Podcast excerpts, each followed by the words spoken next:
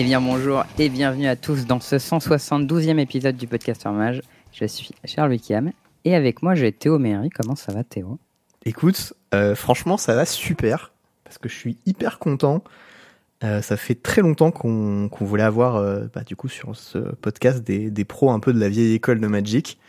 Mm. On a déjà eu Gab, on a déjà eu Guillaume et il manquait bah, deux Français qui étaient quand même hyper hyper connus mondialement et puis même de la vieille époque de Magic. C'est ceux qu'on appelle les frères Ruel. Et moi je connais un tout petit peu Antoine parce que il bossait à Magic Corp à l'époque à Paris. mais ce soir, on a la chance d'avoir bah, du coup l'autre frère qui n'est autre que Olivier Ruel. Bonsoir Olivier, comment ça va? Bonsoir messieurs, bonsoir euh, tout le monde qui écoute. Eh ben ça va bien, merci. Trop bien. Et vous-même? Merci d'avoir répondu présent pour cette invitation. Ça fait, euh, ça fait plaisir, c'est vrai que euh, peut-être que bientôt on aura collectionné tous les Hall of Famers français. Ouais. Il vous manque Raph encore du coup, Antoine? Non, Raph on l'a eu plein de fois. Il nous manque ah. juste Antoine je crois. Non, il manque Antoine, c'est tout, je crois, pour les Hall of Famer. Ah Matignon, il est Hall of Famer ou pas? Non, Matignon, il est juste champion du monde. Il est champion du monde au pluriel. Il était champion du monde de, de WoW aussi. Ah ouais? Ah putain, je savais même pas. va du jeu de cartes WoW. Ah, il, est, il est fort en jeu de cartes. Ah ouais, mais il, est, il, a disparu très vite ce jeu aussi. Ouais, ouais, il a juste eu le temps de prendre 100k sur les Worms. oh, 100k, ça met bien. Hop là, dans la poche. Le champion.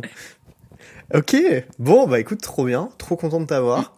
Euh, les, euh, les trucs de base euh, habituels, vous pouvez nous retrouver du coup sur les plateformes bah, classiques. Du coup, c'est Podbean, Spotify, iTunes, Deezer, Podcast Addict. Vous avez toujours notre Discord où bah, du coup on enregistre l'épisode, voilà, classique. Un petit big up aussi, un gros big up même à Majestic Games qui du coup nous nous supporte pour pour le podcast, etc. Du coup, vous avez un petit code de réduction si vous voulez acheter des cartes ou bah, des produits d'AP chez eux. C'est Podcaster 5. Et Throne of Eldraine par exemple. Ouais. Ouais, ouais. Que j'ai commencé à beaucoup drafter, hein, du coup. Parce que... Ça a l'air pas mal, hein. j'ai pas encore eu le temps de drafter, mais vraiment ça me donne envie. Le, le set est chouette à jouer, mais le problème c'est c'est dès que tu ponces un set de draft, t'en as vite plein le cul, quoi. Genre quand tu le ponces beaucoup, tu vois. Ouais, je comprends. Euh... Et donc, du coup, bah, cette semaine, euh, on va beaucoup parler d'Olivier, parce que bah, il est là pour ça, et puis euh, il a une, une longue carrière à Magic en vrai. Euh, presque aussi longue que, que celle de Raph, mais bon. Je crois qu'il a commencé un poil avant Raph parce que c'est vraiment le dinosaure du game. Ouais, mais Raph aussi, il continue encore maintenant, c'est de la triche. Ouais, c'est vrai. Bah, Olivier était au dernier Pro Tour. Raph, il a commencé, ouais, deux ans avant moi, je pense, les Pro Tours. Ouais, bah voilà, un truc comme ça. donc du coup, bah, on va faire, on va revenir sur l'histoire d'Olivier Ruel et on aura un petit encart un peu spécial au sein de ce podcast euh, dont on va vous parler un peu plus tard, mais ça me fait beaucoup très plaisir qu'on puisse en parler euh, euh, ben, avec, avec Olivier, notamment quelqu'un qui a connu l'époque d'Ostolem, parce que quand même c'est une légende française qui est un peu connue comme le chat noir, et ça fait plaisir de pouvoir en parler. Mm. et d'ailleurs, messieurs, pardon, je me permets de vous couper deux secondes. J'ai complètement oublié de vous préciser ça en, sur les quelques échanges qu'on a eu avant l'émission, mais je me suis marié, je m'appelle Ruel Melfer maintenant et plus Ruel tout court. Ah, voilà, éventuellement. Merci, j'ai changé de nom de famille il y a 5 ans. Ah oui, je l'entends. le... Je l'entends le petit bruit maintenant que tu dis, Charles. Hmm. Très bien. Et ça, ça veut dire qu'il en avait rien à foutre, c'est pour ça il a pas fait de réflexion. Faut dire bravo, euh, Théo. Il est pas très bien. Euh, J'étais sur le truc technique. Félicitations, Olivier. Mes excuses. C'était il y a 5 ans, donc euh, ça, ça tient toujours. Euh, bon, eh ben si tu veux, on va commencer par euh, le, le, départ. Euh, genre, comment t'as connu Magic? C'est quoi ton tout premier souvenir du jeu? Parce que là, il doit dater ah. maintenant. Alors, le charmant, merci. alors, pour nous aussi, ça date, t'inquiète. Premier souvenir, 1994, je crois. En fait, Antoine, donc mon frère, est parti dans l'Ohio pour les vacances. Euh, moi, j'étais resté à Aubervilliers et j'ai ah mon meilleur ami qui est, euh, qui est revenu de vacances, Antoine le même jour, et les deux m'ont ramené des cartes Magic en disant Eh, regarde, j'ai trouvé ça, c'est trop bien.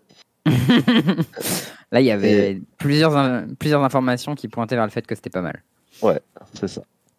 Donc, euh, ça, ça a commencé là. un ah. an à juste ouvrir des boosters, des starters, faire des decks 5 couleurs qui quand je me suis inscrit dans les decks, je ne comprends même pas comment je pouvais caster un spell. Je jouais des Léviathans, des Krovikan Aurore et des Forces de la Nature dans le même deck, en gros. Ah ouais. Euh, Vous aviez quel âge à peu près à, ce moment-là? Euh, Moi, 13, Antoine 15. Ok, ouais, c'est collège, quoi. Ouais. Euh, et au bout d'un an, on a commencé à.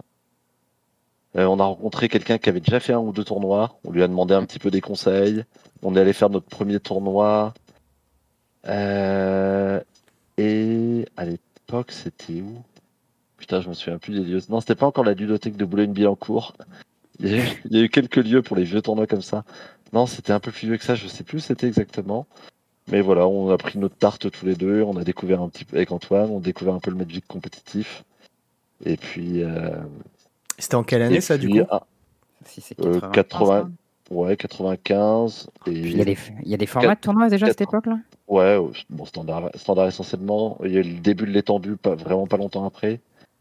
Euh, je fais mon premier Grand Prix justement en étendue à Lyon. Ça doit être dans ces eaux-là, ça doit être vers. Euh, vers 96, quelque chose comme ça. Et premier Pro Tour en 98 avec euh, Ostelen qui arrive entre les deux et qui a, qui a beaucoup aidé beaucoup de joueurs de la région parisienne. Mais je pense qu'on en reparlera. Ok. Oui, du coup, l'évolution pour vous, c'est aller très très vite en fait. Vous commencez à jouer et déjà très rapidement, vous vous dites euh, on va faire des tournois et très vite, vous vous dites ok, on va se qualifier au Pro Tour et tout. quoi. Il n'y a pas trop de transition. Euh... Bah, en fait, les tournois, Maintenant, que j'y repense, au Stellan, ça avait un espèce de petit côté centre de formation pour les, pour les sportifs. L'équivalent Magic, c'est-à-dire que c'est un endroit où il y avait au moins un tournoi par jour. Au ah moins un tournoi par jour. Euh, je sais même plus s'il fermait, si c'était 6 ou 7 jours par semaine. Tu avais draft sur demande et au moins, draft, et au moins un tournoi par jour. Et tu avais des gens tous les euh, jours qui venaient faire les tournois exemple, euh, Pour la petite histoire, ouais, Farid Miragni, il a gagné un Pro Tour un an après avoir commencé à jouer à Magic. Euh, attends, c'est. en même temps, s'il a commencé à jouer à Magic en 93, tu vois, il est Je, crois que c'est deux ans après avoir commencé à jouer à Magic, Farid Merini gagne un Pro Tour. Et l'année qui précède son gain du Pro Tour, il est le joueur dans le monde à avoir joué le plus de matchs homologués. Ah ouais, bah tu vois, comme quoi, euh, jouer beaucoup, euh, ça aide. Ouais, ouais, bah, il se faisait sponsoriser les drafts. Il y avait. Il avait un petit mécène, David Norjo, sur place, qui lui payait tous ses drafts. Et en échange, il lui... c'était en gros, tu rare draft tu me rends, tu me rends les, les, rares et tes gains et je te pète tes drafts. Et du coup, il a drafté à l'œil pendant un an et il a gagné un Pro Tour en draft en revenant. Eh B. Ah putain, c'est vrai que les Pro Tours, à l'époque, oh. il y avait des formats draft. Tu pouvais faire tout le Pro Tour entier en draft. Oui, oui, ça me manque, ça putain. Mais oui. Mais oui, de pouvoir. Euh, bah, quand, tu, quand tu commences à avoir un boulot, un gamin, etc., tester un format, c'est faisable. Tester deux formats, c'est extrêmement compliqué. C'est vrai. Ouais, je vois le truc. Après, c'est vrai que. Enfin, pour moi, il y a vraiment la magie du Pro Tour, c'est euh, le mix euh, limité construit. Mais c'est vrai que ça, c'est un truc qui est arrivé un peu après, et pour vous, c'était pas forcément le cas, quoi. Du coup, toi, tu es, euh, un grand fan du format construit double draft essentiellement parce que tu t'as plus trop le temps maintenant, c'est ça? Non, justement l'inverse, parce que vu que j'ai plus trop le temps, je, voudrais qu'il que ça soit un format. Attends, quand tu dis construit double draft, tu veux dire l'un ou l'autre? Ouais, l'un ou l'autre. Oui, l'un ou l'autre, oui, évidemment.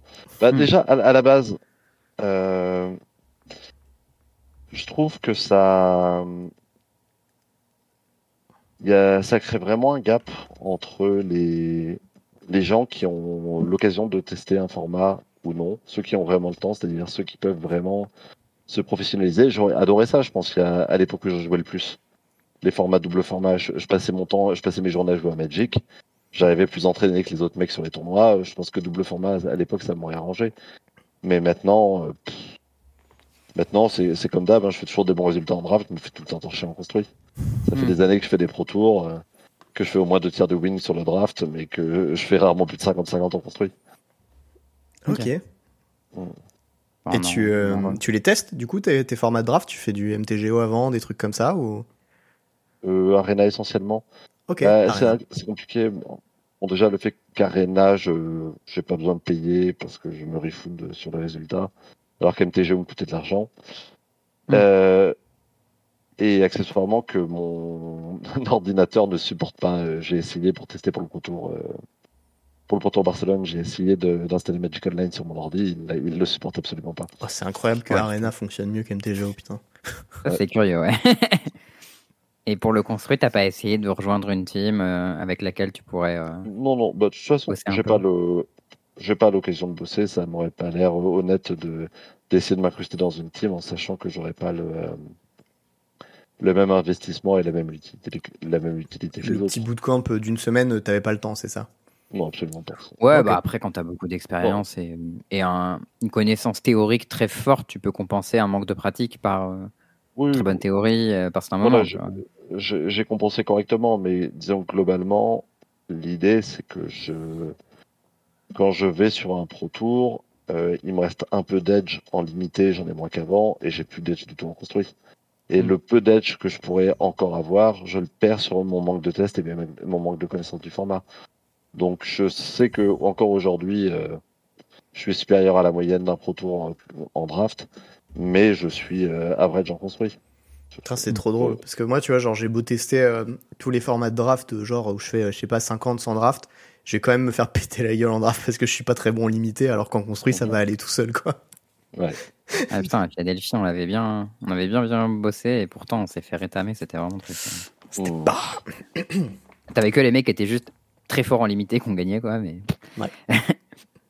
Euh, bon, on reprend peut-être back on track. Euh, tu nous as fait un, saut très rapide entre le moment où tu as commencé à jouer et le moment où tu es arrivé au Pro Tour. Qu'est-ce qui s'est mhm. passé au milieu Genre, à quel point euh, Comment ça marchait, les qualifications? Comment tu t'es qualifié Les tournois Comment ça ramp up et tout?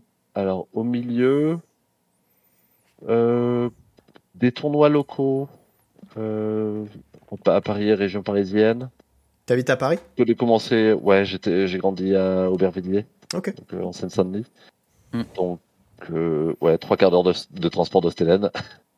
Et du coup, dans un premier temps, pas mal de, de tournois locaux.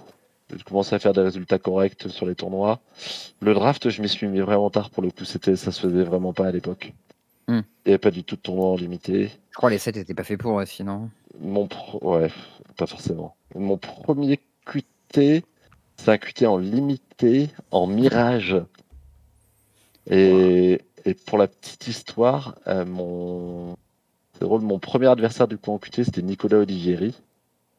Que derrière, et, derrière, il y a.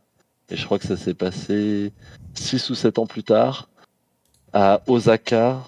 Euh, attends, 6 ou même pas, que genre 4 ans plus tard, à Osaka, on dormait dans le même puits à l'hôtel et le lendemain matin, on se levait pour aller s'affronter en, en quart de finale de Pro Tour.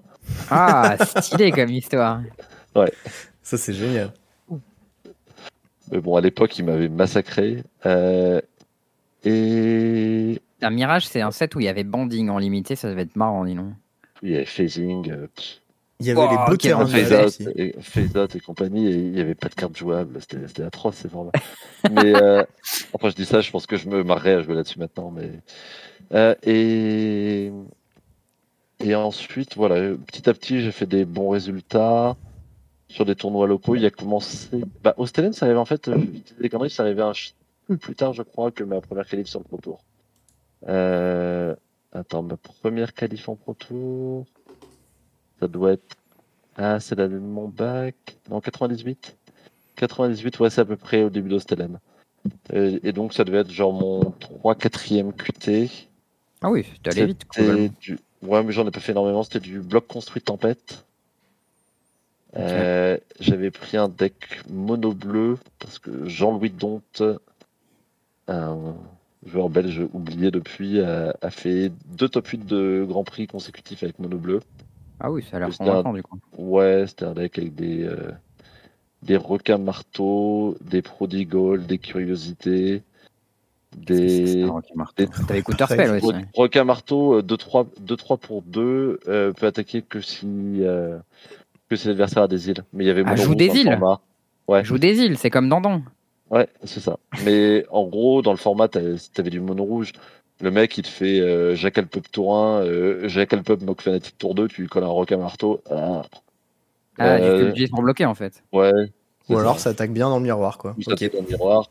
Et puis il y a, y a Rider dans le deck, donc euh, il faut, tu peux faire bête tour 2, bête tour 3. Euh, Chevaucheur des Alizés, un 4 fly pour un bleu et 3 tu le tapes et tu tapes deux autres bêtes euh, détapées et tu remontes à permanent en main. C'était vilain ça. Ah, c'était vilain, dans un format très lent. Bah, ben, si les cartes avec lesquelles tu joues étaient nulles, ça paraît bien, mais sinon. Euh, ouais, il y avait survie. Il y avait survie, survie était pas mal. Ah oui, survie, rouge, les cartes. Euh, ah Legacy, il y avait quoi? Legacy Allure. Il devait y avoir Counterspell dans le deck. Je crois pas que ça jouait Capsize. Je jouais pas Capsize, ouais, c'est l'air costaud. Ah, je crois que c'était un poil rush. Un poil rush. Incroyable. Toutes ces cartes, elles ont l'air si nulles maintenant. Ah ouais. bah, à part Counterspell, du coup, qu'elle a vraiment bien, mais le reste. Mais même Counterspell, ah. c'est pas si bien. Enfin, genre, c'est ok, tu vois, mais pas. C'est pas une dinguerie, quoi. Ouais, dans tes cartes de side, t'as des trucs genre chill. Ah, chill contre Monored. Euh, ah, de mana, les cartes rouges coûtent 2 de plus à jouer. Je sais plus si deck je veux propagande. Euh, peut-être au moins side, mais propagande contre mono rouge. Euh, ah ouais, propagande plus chill, bon courage pour jouer. Toutes tes cartes coûtent 1000. T'avais intuition dans le format aussi. Vous jouez tour de Jack, un tour de Mock Flunkies. Tiens, tour 3 propagande. À l'époque, good luck pour battre ça. Hein. Euh, pour les gens qui connaissent pas propagande, c'est euh, Ghostly Prison, mais en bleu, l'original. Voilà, c'est ça. Il y avait Time Warp dans le format aussi. Euh, Time Warp, je crois. Attends. C'est en tempête, ouais. 5 mana, prenez un tour sur Et en tempête, mais c'était pas dans le deck. En effet, c'était. C'est dans le format, pas, ça aurait même pas été dégueulasse avec Treadweed. Non, mais le deck était assez carré, il tournait pas mal. Et le jour du tournoi, petite histoire, euh, euh, j'arrive sur le tournoi, j'ai pas mes Treadwind Rider. Ok. J'avais. Euh, c'est dur à trouver Quand tu arrives sur un tournoi dans une ville où tu connais personne, il y a 40 joueurs, tu vas pas les trouver. Ouais, ok. donc il fallait absolument que la personne qui devait me les ramener me les ramène. Il me les a ramenés à l'arrache, mais je sais plus pourquoi il manquait quand même une carte dans mon deck. Je me suis retrouvé à jouer avec une Killer Whale. Alors attention, niveau carte éclatée en construit. Euh, Killer Whale, deux bleus et j'avais dû la mettre en proxy et j'ai pas eu la carte qui me manquait donc je l'ai joué. Euh, deux bleus et trois, 3-5, un bleu, gain le fly jusqu'à la fin du tour. Waouh wow. Et j'ai gagné, gagné, ma demi-finale euh, de QT là-dessus. Et c'était un, un, QT à deux slots. Car oui, à l'époque, il y avait deux slots sur les QT, c'était bien. Ouais, mais vous étiez 2 milliards aussi, non? Non, non, non. Euh, franchement, euh, je m'en souviens même pas, mais j'ai dû faire, euh, je sais pas, 5-1. j'ai dû faire 5-1 et puis. deux wins. Et puis et, deux wins dans le top 8. Non, c'était quand même faisable. ouais. Je pense qu'il y avait 100 joueurs grand max hein, sur les QT à l'époque. Sur la plupart des QT. Tant que t'étais pas à Paris, c'était vraiment des nombres des très réglo. Ouais. 100 joueurs en dehors de Paris, on n'a pas ça aujourd'hui. Hein. C'est ça, ouais, mais j'ai connu, les, voilà, j'ai connu les grands prix à 200 joueurs. Euh. Hmm. Ouais, mais top 8 de Grand Prix. Mon chiffre sur la top 8 de Grand Prix, je l'ai aussi fait une période où c'était assez favorable. Hein. je vois ça. C'est plus facile d'enchaîner les, les top 8 quand tu as 200 ou 300 joueurs euh, et que tu commences avec 3 bails. Euh. Je, je, crois que le plus petit que j'ai fait, c'est un Grand Prix Pékin, on devait être 140. Oh putain. Ah ouais, t'avais trois bails J'avais trois bails. Ah, c'est pas mal. t'as presque déjà fait jour 2, genre. Ouais, il fallait, je crois, de mémoire, c'est pas faire 0-3. Ok. Tu fais pas 0-3, tu passes. c'est incroyable. Je crois le plus petit GP que j'ai, le petit, ouais, le plus petit GP que j'ai fait, c'était un truc comme 800 joueurs avant Legacy. Là. Ah ouais, moi c'était 480, je crois. C'était quoi? 300 quelque chose.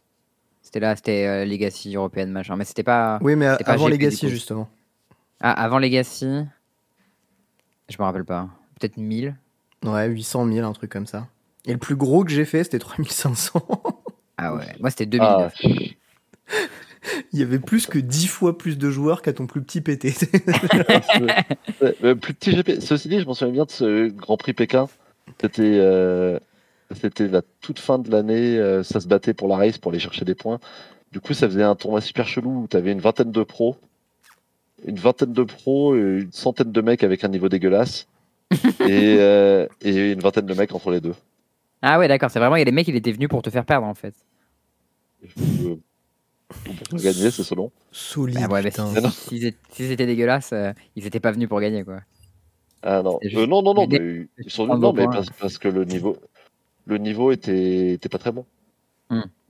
Je veux dire, Ok, mais du coup, tu prends cette première qualif euh, au Pro Tour avec ton deck en construit tempête là, avec mono bleu, et du coup, le Pro Tour, il est dans le même format ou il alors, le alors, le premier Pro, euh, premier pro Tour, c'est une, une, vaste blague. Euh, c'était le, le, Pro Tour où tout le monde jouait Tolarian. Tour Ryan Academy, en gros, c'était tu, tu tour 1, tour 2, tour 3. Euh, tu peux tuer ah tour 1, normalement c'est tour 2, tour 3. Il y avait ça, High Tide, euh, ça allait beaucoup trop vite pour tous les autres decks du format. Et il y avait des Golios comme moi ou d'autres pour essayer de jouer des decks genre euh, Survie, Red Deck Queen, etc. Mais t'avais juste zéro chance contre Ryan. Zéro chance. Et j'ai joué mono rouge. et je rate le cut pour 5 ou 6 places. Mais si j'avais fait jour 2, je me serais fait, je me serais fait massacrer jour 2. Je vois le truc. Et là, du coup. Je, crois que je fais 4. Euh, oui, je crois qu'il y avait 6 rondes à l'époque, je vois. Je dois faire 4-2 à mon premier tour. Ou 4-3. Ah non, ça doit être 7 rondes, je fais 4-3. Ok. Et tu fais jour 2 avec ça, du coup c'est rude.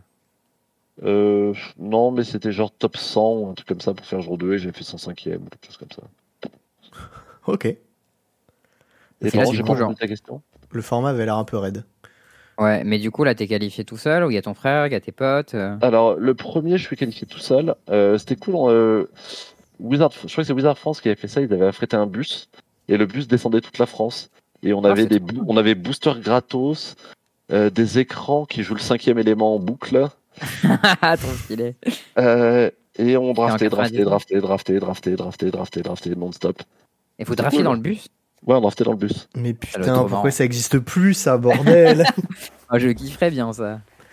Aïe, aïe, aïe, la dinguerie. Ah, le bus magique, clairement, quoi. C'est vraiment le bus magique. C'est comme ça qu'il va s'appeler cet épisode. le bus magique. C'est incroyable. Putain, comment ce serait ultime. T'imagines, là, genre, pour les Worlds, il y avait Wizard qui serait venu nous voir, ils nous ont fait, bon, écoutez, euh, machin, on fait un petit truc, euh, vu que vous êtes 5 Français de qualifiés, bim. Non, que dalle. Rien du tout. Et non. Ah, vous aurez peut-être droit à un post Twitter si vous avez de la chance. Allez. tu crois qu'ils vont penser ça va être le Twitter espagnol qui va me le faire ou oh. Tu peux essayer le truc. Hein. Écoute, si t'as. Euh... Ah, ben non, ils payent plus les billets d'avion. Eh non, non. en échange des billets d'avion, euh, il y a peut-être moyen de négocier. Des joueurs renoncent à leur billet d'avion pour un pro tour en Espagne euh, et on leur loue un bus et un chauffeur à la place. Euh, il y a peut-être moyen de moyenner. Mais non, jamais de la vie. il n'y a plus de, de, non, mais t'imagines, genre, même pour les Worlds, ils te, ils te payent même pas l'accès à la salle à ton plus 1. C'est-à-dire que si tu viens avec ta meuf ou ton pote ou ta mère ou machin, Genre, il faut payer la Magic Con pour pouvoir rentrer dedans et aller voir, euh, genre, euh, ton mec jouer ou, ou enfin voilà, n'importe quoi. Et tu dis, ta, mère, elle vient de prendre en photo, elle doit payer. Genre. Ouais, genre, c'était là en mode, vraiment, tu vois, vous forcez un peu quand même. Genre, vous ne payez pas le billet d'avion, rien du tout. Et même l'entrée à l'event, genre, faut raquer. Ah, sérieux, quoi.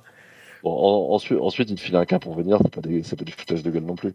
Mais ça dépend où ils font les pro tours, c'est-à-dire tant qu'il y en a, euh, Tant qu'il y en a en Europe régulièrement, euh, pour nous, typiquement, c'est cohérent. Il n'y a pas les. Que ça, c'est le truc qui est un peu chiant, que ne savent pas forcément les gens qui écoutent. Mais quand tu fais un proto aux États-Unis, tu te bouffes 30% de taxes. Ouais, il faut faire des, demandes avec des avocats pour les récupérer, c'est un peu relou. C'est ça. On a, les, on a, les, bons tips maintenant, c'est bon. Ouais, moi je l'ai jamais fait personnellement. Ah ouais? C'est que j'avais peur de me prendre le fisc sur la, sur la pointe de la gueule. Et, le fait d'avoir ah ouais, mais et je me disais que le fait d'avoir payé mes impôts aux États-Unis. Euh, non ça, ça, peut couvrir, bah, je sais pas. Ça ne te protège d'absolument rien légalement, mais ça, il faut le savoir. J'étais allé, allé voir un avocat euh, pour des fiscalistes pour discuter de ça. Euh, pour savoir si je devais déclarer mes thunes, tout ça. Il m'avait dit, bon, en gros, euh, vide, vide, juridique, faites pas trop nawak. Vous, vous dé déclarez pas, mais euh, je peux pas vous garantir que ça vous retombera pas dessus un jour ou l'autre. c'est une bonne réponse d'avocat, ça. bah, le, le, poker pro, etc., ça commençait à peine à arriver. Le, enfin, le, poker en ligne, c'est à peu près à ce moment-là que ça commençait à arriver. Donc, les, je pense que les législations sont peut-être un petit peu plus claires aujourd'hui. En gros, euh, aujourd'hui, en France, euh, si tu veux savoir, c'est genre les, les, gains sur les jeux d'argent, ils sont pas imposés directement. Et euh, Magic, c'est considéré comme un jeu d'argent. Et au-delà de ça, euh, l'autre truc, c'est quand tu fais euh, la demande de récupération, etc., c'est pas par le fisc français que tu passes, c'est juste par le fisc américain. Et en fait, tu fais une déclaration pour justifier que tu es euh, citoyen de notre pays, etc. Et que dans ton pays, c'est pas imposé et que du coup, ils te rendent de l'argent. Mais en fait, même si c'est même si c'est imposé dans ton pays, en fait, il faut que tu récupères l'argent qui a été injustement pris par les US pour pouvoir le donner à la France. bref. dans tous les, cas, comme c'est on va faire un podcast Magic et fiscalité. bah, en vrai. on va perdre tout le monde dans les trois minutes. non, mais on a, on a les contacts. Il y a des gens qui ont, qui ont besoin pour des grosses sommes, ils sont, ils sont occupés en ce moment. Mais... Hmm. Mais, mais ouais, et du coup, du coup, euh, toi, c'était aux US ce tournoi où tu étais tout seul là avec ton bus ou c'était Non, c'était à Rome. Bah écoute, a priori, aux US en bus, c'est complexe. Non, bus n'a bah, pas fait genre Paris-Atlanta en bus. Le bus qui prend le qui prend le ferry, ça aurait été mortel. Ça aurait été vraiment le putain de bus magique. Hein, là, on, ouais, ça, on restait en thème bus magique, mais non, c'était à Rome. Ok. Ah, ça doit être marrant, mais du coup, il devait y avoir hyper longtemps de trajet en fait. C'était à Rome, ouais, c'était. Je sais plus, plus de 24 heures, mais je sais plus combien exactement. Oh, c'est bonne ambiance en vrai. Ouais, puis. Et, euh... Ok. Ah oui, puis c'était les. Euh, ouais. Comment t'en es arrivé un peu bah, à passer de premier tour pro tour où tu te fais bourrer à premier pro tour, etc., à un peu lancer ta carrière de. Bah, du coup, de Hall of Famer, de joueur famous, euh, de gagner des sous, etc. D'ailleurs, je sais euh, pas si tu, si tu savais, mais il y a pas longtemps, il y a Wizards qui a publié les earnings, les 200 all-time money leaders de Magic. Et tu es à la quatrième page et ton frère est à la cinquième page. Ah, ils sont encore dans le top quand même. Donc même avec les sous qui ont été gagnés récemment, euh, genre par des gens et tout, qui ont gagné beaucoup de thunes, bah vous êtes quand même dans les premières pages. Ouais, mais je, je sais pas si c'est des pages de 100 ou de 20 joueurs. Euh, c'est des pages de 10 joueurs. T'es à la quatrième, donc t'es es 39e. 39e. Pas mal. Bah, eh, ça je, je, viens de gagner 1250 dollars, je, je, prends peut-être une ou deux places. Allez hop euh, et de quoi on parlait il y a deux secondes? Ah oui. Euh, c'est allé assez vite finalement, une fois que, que j'ai mis les pieds, euh, les pieds dedans. Il y a un truc dont je parlais pas, mais un moteur, et ça a été un moteur euh, pour progresser pour mon frère et moi pendant toute, toute notre carrière de joueur de Magic, c'est qu'on s'est tiré vers le haut tout le temps. Mm. tout le temps, c'est on a toujours eu sensiblement le même niveau. Il y a des périodes où l'un des deux était un peu meilleur que l'autre, mais on a eu toujours eu un niveau assez proche. Et dès qu'un de, deux, dès qu'un deux faisait un résultat, l'autre avait envie d'en faire un. Et vu qu'on testait tout le temps ensemble, euh, on, avait, euh, on avait bien les crocs. Et quand j'ai fait mon Pro Tour, il a eu vachement envie d'en faire un. Euh, ah, on, on, a gagné un QT par équipe ensemble avec Florent Jodon. un Pro Tour à Washington. C'était le premier Pro Tour ensemble, on fait ITM. Et... ITM Non, ITM, mais on fait 11e. Quoi ça, ITM In the Money. Dans ah, d'accord.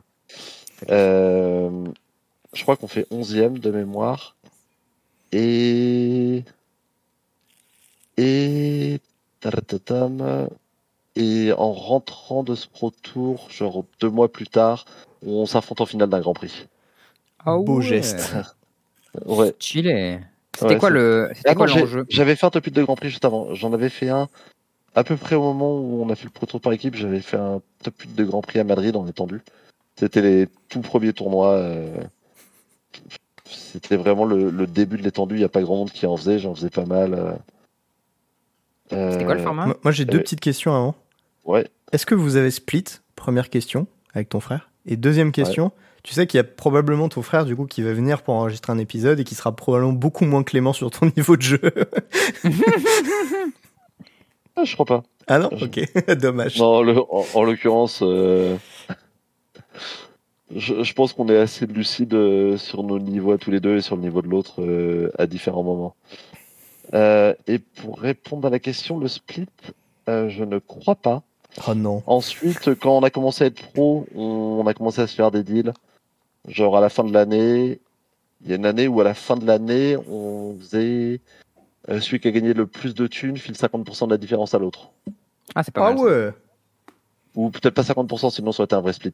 Euh, donc pas annuel. Non, 50% de la différence, c'est pas un vrai split. Ça fait 25, enfin plutôt du coup. Il te reste toujours euh, plus. Euh, Si, parce que c'est de la différence, mais c'est la moitié. Tu gagnes 200, tu gagnes 100, ça fait 100 de différence. Tu t'en donnes la moitié, on, donne, on gagne tous les 250. Ah oui. Euh, non, non c'était un peu moins que ça, mais ça devait être genre 20 ou 30%. Mais ouais, là c'était l'année où on avait sorti la calculette où il avait gagné un Pro Tour. J'avais gagné trois Grands Prix et fait deux top 8 de Pro Tour. Oh la belle année, dis donc. oh putain, ouais. Elle était costaud, Solide. cette année-là. Et, euh, et c'est moi qui lui ai filé des thunes alors qu'il avait gagné un PT. ah, ça c'est marrant ça. Ouais. Ça c'est des barres. Incroyable. attends, un, PT ça gagnait combien C'est genre. 30K euh, non? 30 000. 30 000. 30K, ouais. toi t'avais gagné quoi? 3 GP euh, J'avais gagné j'avais trois wins, j'avais trois wins et un top 8 en GP, euh, deux demi et un top 7 en Pro Tour, je crois. What the fuck? C'était un peu le level de KD sur une année, quoi. Euh, C'était un... C'était la seule fois où ils ont fait une saison en un an et demi. Il y avait six Pro Tours cette année-là.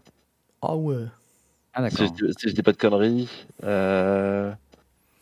Mais attends, vous, à ce moment-là, là, vous avez quel âge? euh, Là, on doit être en 2005, donc 24 euh, pour moi, 26 pour Antoine. Là, ah vous, jouez, vous, jouez, Magic full time, j'imagine. Là. Ouais, ouais, ouais. Là, oui. Bah, en gros, pour rembobiner rapidos, euh, quand on arrive à Porto, le Grand Prix, on fait finale. on a déjà commencé à pas mal à, pas mal jouer régulièrement. On a fait on a dû faire un, ouais, un pro tour individuel en plus chacun. By the way, je note euh, que le Grand Prix Porto est en format Rochester Draft. Voilà. On à tous les boomers dans le, dans le chat. Ah non, mais surtout ça, euh, c'était le format sur lequel on s'était entraîné à mort, le Team Draft en Rochester. Et là, on était assis à côté l'un de l'autre. On a Rochester drafté contre la table dans le, dans le top 8. Attends, comment tu fais ça alors tu nous expliques parce que Rochester Draft, nous on en a jamais fait ou alors deux fois dans notre vie. Tu vois, donc. Alors Rochester Draft, en gros, euh, chaque joueur ouvre un pack chacun son tour et l'étale sur la table. Hmm. Par exemple, j'ouvre un je suis joueur 1, j'ouvre un pack, je first pick. Joueur à ma gauche prend le pick 2, 3, 4, 5, 6, 7, 8. Le mec à ma droite fait, fait pick 8 et 9. Ouais, et on ça part dans l'autre sens, 10, 11, 12, 13, 14. Voilà. Et je suis le seul. Euh, du coup, ouais, il n'y a que le joueur qui ouvre qui a un seul pick. D'accord. Euh, il n'y a, pas de wheel du coup. Hein. Et allez, euh, bah, il y en a, mais pas, pour, celui qui ouvre le booster. C'est ça. Ouais. Celui qui ouvre fait 1, celui, le celui qui est à sa gauche fait 2 et 14, 3 et 13, etc. etc. Et, euh, et, à l'époque, on s'était entraîné à mort. On... Il y avait clairement, c'était du draft Mercadia, il y avait clairement des couleurs qui en battaient l'autre. Et donc, euh, pour le coup, on switchait tout le temps au cours de draft par équipe. C'était bon, euh, il joue rouge, il faut que je joue blanc tiens, euh, j'ai pris mon first pick noir, il a pris son first pick rouge, je prends mon deuxième pick blanc, etc. Et on ajusté. Et quand on était, Antoine avait fini premier des rondes, donc c'est lui qui choisissait qui était le premier à ouvrir son pack. Donc il a ah, choisi. Ah, choisi qui est premier à ouvrir son pack. Ouais. Et tu connais le placement à la table? Ouais, et j'étais à droite d'Antoine, donc il a choisi le joueur. On affrontait les joueurs 4 et 5, donc il a choisi que le joueur 4 commence. Donc nos adversaires ont piqué avant nous. Ah, et, vous avez toute l'info. Et, et, voilà, je j'ai même pas nécessairement pris la meilleure carte. J'ai pris, euh, c'était clairement team draft. Hein. C'était euh, mon, euh, j'ai joué bleu rouge, rouge. C'était fort de quoi à l'époque. Rouge, ouais, donc vous avez, vous etc. Avez fait pas prendre les mêmes couleurs pour être sûr que. Ben, pas, juste pas prendre les mêmes couleurs, mais typiquement s'il y avait un 7 sur 10 et un 6 sur 10 dans le pack, mais que le 6 sur, le 6 sur 10 était mieux contre mon adversaire, ou le 7 sur 10 meilleur contre le sien, je prenais le 6, la question se posait même pas. Et on a, on a team, et en fait, on a team drafté, on était prêt à switcher tous les deux. Hein.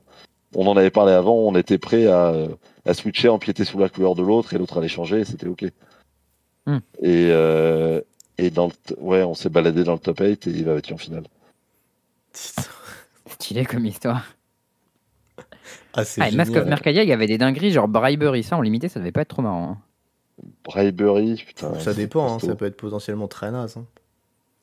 Ouais, c'est ton adversaire, il joue contrôle, il a pas de bête. Je sais pas. Ouais, ou. Ou juste une pile à gros avec des bêtes nulles. Tu sais, à l'époque, les bêtes étaient nulles. Hein. Genre, faut pas l'oublier. à l'époque, c'était ouais, euh, c'était beaucoup de petites merdes qui s'entassent. Euh, c'était pas des gros dragons. C'est-à-dire qu'à l'époque. Il y avait escouade de balistes, alors un peu de respect. Ouais, escouade de balistes, c'était vénère. Euh, je vois en construire. ah ouais Bah, en ah. rebelle. Ah, c'est un rebelle baliste? Euh, La, ah ouais, la 2 3 pour 4, ouais, ouais, ouais c'est un rebelle. Et ouais, tous les decks rebelles en jouent une. Pro Tour rebelle. Pro Tour bien marrant, ça encore, comme format. Où tout le monde jouait mono blanc. Euh, et où à l'époque, la, la, règle des légendes faisait que le premier à avoir une ligne CV euh, était quand même assez bien parti. Ah, parce, que, euh, parce que ton adversaire pouvait plus la jouer. Ah merde. Il pouvait plus la jouer ou c'était juste que euh, elle était sacrifiée, enfin les deux étaient sacs s'il la jouait. Non, s'il la joue, c'est s'il la joue, elle meurt. il, y a, différentes époques, donc euh, c'est juste tu postes Sylvia en premier, bah, l'autre il est baisé. Oups. C'est fort d'être sur le play dans ce format. Ouais, plutôt. Euh, tout, pardon, je pars un petit peu dans tous les sens, mais du coup, sur le Pro Tour, euh, après Porto, du coup, on a commencé à faire les Pro Tours régulièrement. À l'époque, pour être dans le train, fallait, euh, je sais plus, avoir 20, 20 pro points par an et avoir fait euh, finale et, et win en Grand Prix, ça a dû nous en rapporter 6 et 5. Plus, euh, je sais pas, peut-être, je dis à moitié au pif, 4 du Pro Tour par équipe qu'on avait fait on a été qualifié pour le Pro Tour suivant. Le... J'avais fait un top de Grand Prix un peu avant. Le boulot était déjà fait, on était à moitié dans le train tous les deux. Solide. Et, euh, C'est incroyable, mais genre... vas-y, vas continue. Et quand on y est monté, bah, on est plus... plus retombé. Mais du coup, vous jouiez que tous les deux Il y avait des gens aussi qui bossaient, qui bossaient avec vous en France Alors, euh euh, bah, on jouait quand même beaucoup au STDN hein, à ce moment-là. Donc, Oui, mais c'était genre vous veniez faire les tournois ou c'était genre il y avait des mecs que vous voyiez régulièrement avec qui vous bossiez alors c'était c'était beaucoup moins professionnalisé qu'aujourd'hui. C'était pas un groupe de c'était pas il y a euh, je sais pas t'as 100 joueurs sur le Pro Tour, t'avais pas quatre groupes de 20 joueurs qui se réunissaient une semaine dans un bunker euh, pour tester à mort. Par, oui, parfois on allait euh, le mieux a fait c'est ça on le faisait. ouais, on a fait on a fait le logement avec piscine à Kuala Lumpur ah, avec des gens d'un petit peu partout pour drafter. Euh, on draftait, piscine, draftait, piscine, draftait, piscine, c'était cool. euh, et quelques équivalents dans ce genre-là, mais c'était globalement pour le construire notamment, c'était beaucoup moins, beaucoup moins cadré que ça. Puis même les mecs qui font, même les mecs qui étaient dans le train, t'en as, bah, Raphaël David, typiquement, il faisait pas une game de construit, il taxait un deck à la dernière minute à tous les retours. à la, spécial Raph, ça. Il a fait la même chose il y a encore un an, je crois, à Sofia, et il a fait la même chose. Il vient me voir, il a un deck mono vert et tout. Ah, il s'est fait péter par contre à Sofia. Hein. Ah, à l'époque, il prenait, bon, euh, parfois il testait, hein, mais globalement, il prenait pas, il prenait pas forcément le meilleur deck, il prenait la personne qui lui demandait le moins pour le split en contrepartie du deck. et ça, c'est un malin, tu vois. Il, ah, il, optimisait ses gains. c'est génial. moi, il y a un truc que j'ai pas trop capté par contre, parce qu'on n'a pas trop parlé de ta vie perso, mais euh, il y a Magic, ça commence très très vite dans ton histoire. Et par rapport à quand vous commencez au collège et quand vous êtes dans le train à genre 20 ans. Et du coup, la question, c'est genre, euh, ça se passe comment les études au milieu de tout ça? Est-ce que c'est genre nique sa mère, on joue à Magic ou... Bah, écoute, un indice, euh, j'ai eu ma licence à. Que je dise pas de conneries. J'ai eu ma licence à 32 ans. Putain, j'allais dire 32. il, y a, il, y a, eu une petite pause, j'ai l'impression. Ouais, en fait, rapidement. Euh, rapidement. Globalement, j'avais pas envie de m'emmerder avec les études quand ça me prenait du temps, que je savais même pas ce que j'allais en faire. J'étais en fac d'anglais, je sais pas quoi en faire de toute façon. Du coup, c'est pas mal, tu bossais ton anglais en jouant à Magic. Ouais, eh bah oui, et pour la petite histoire, justement, euh, il y a 10 ans, je me suis dit, je vais me faire une réorientation professionnelle ça serait pas mal que euh, ça serait pas mal que dans le doute j'ai un bac plus 3. Je sais pas ce que je vais faire. Je vais chercher euh, ce que je peux avoir comme euh, validation d'acquis. Et via Magic, je me suis retrouvé directement en troisième année de, de licence. Nice. Comment ça attends, attends, moi je veux l'explication. Comment ils ont accepté une, enfin, une licence en troisième année à cause de Magic? Alors, alors en, en, le vendant bien. C'est-à-dire que à, l'époque où sur toute ma période Magic, j'ai écrit des articles euh, pour, ah. des, pour le sideboard, ah. pour, pour des sites internet, etc. Donc j'ai imprimé quelques-uns de mes articles. Euh, j'ai mis tout ça dans un dossier, je leur ai envoyé en leur expliquant que j'avais voyagé. J'ai demandé à une de mes anciennes rédac chefs si elle pouvait mettre un petit mail qui allait bien pour dire que je parlais couramment anglais, que ma pratique euh, du journalisme professionnel. Je parle pas de moi en tant que joueur, mais de moi en tant que journaliste, euh, un journaliste anglophone. Attends, j'ai très envie de, lire tes articles maintenant. Et, pour la, et pour la petite histoire, il y a euh, quand je suis arrivé à Lille, donc c'était en 2004. Là, tu habites toujours à Lille, c'est ça? Enfin, dans le coin. Ouais, pas très loin. avec, avec Alexandre Peset, donc qui était aussi euh, pro à l'époque. Tu sais, tous les noms que tu donnes depuis tout à l'heure, à part Raphaël Lévy, on n'en connaît aucun, hein, je te le dis. Hein. Ah, ouais, ouais. bah, ouais. Euh, et ben, en gros, du coup, Alex Peset, il m'a, il était dans le Nord, il m'a proposé de monter, euh, de monter sur l'île avec lui pour monter un magazine sur Magic, qu'on a fait, pour ça a duré six mois, qui s'appelait Develop. On mmh. faisait un, un magazine en gros spécialisé compétitif. Et, et à l'époque, on s'était tapé un petit kiff le jour où on avait rempli l'ours. L'ours, c'est la période, c'est le petit passage dans les magazines à peu près au niveau du sommaire, sur lequel tu écris qui fait quoi dans le, dans le mag. Et j'avais traduit genre un article une fois qu'un pote m'avait envoyé, du coup je me suis mis responsable des traductions. eh ben, autant dire que j'ai découpé au ciseau ce petit, cette petite partie. j'ai découpé l'ours et je joint à mon dossier. ah, l'escroc Et donc voilà comment en étant en troisième année par correspondance et en en bossant quelque chose comme euh, une trentaine d'heures et en lisant euh, un tiers des bouquins qui étaient au programme, euh, j'ai eu ma licence. Oh là là, quel escroc, c'est magnifique. En vrai, l'important, c'est les compétences, hein, c'est pas comment tu les as acquises. Hein. Ça, c'est vrai.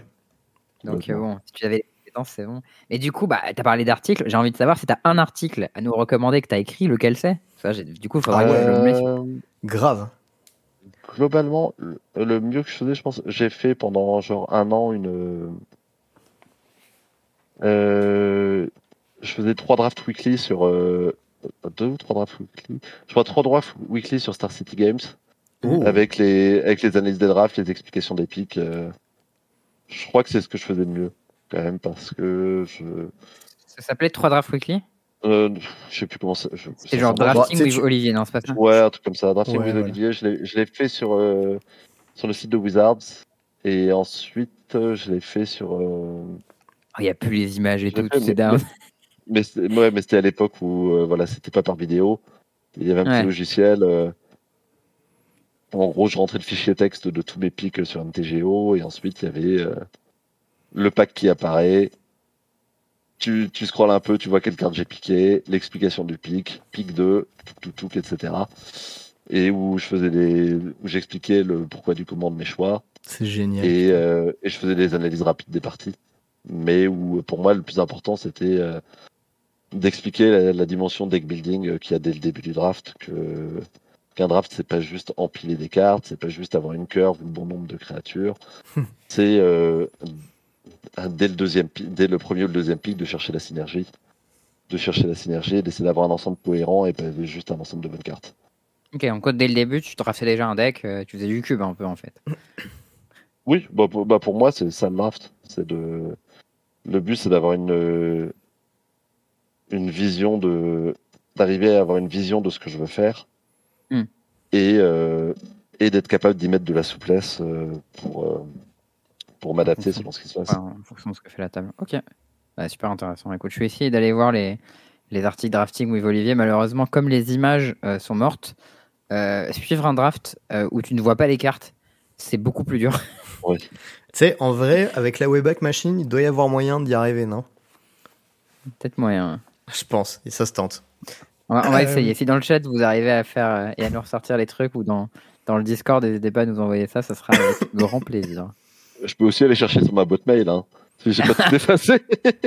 oh non. Franchement, tu, tu, pourras nous envoyer ça à l'occasion. Euh, on ira voir ça, ça sera cool. Oh, la boîte mail qui doit être polluée de trucs, j'ai tellement peur. Ah non, mais j'ai, bah, il y a une dizaine d'années, j'ai effacé tous mes messages. Du coup, elle a déjà un peu moins pollué. Mais ah euh, Ça fait 10 ans que t'as pas effacé les messages de ta boîte mail? Tous les messages d'un coup, en l'occurrence. C'est bon, pollution inutile et hop, dégage. ah, et ça soulageait parce que là, je pense que je dois avoir 5 ou 10 000 messages non lus.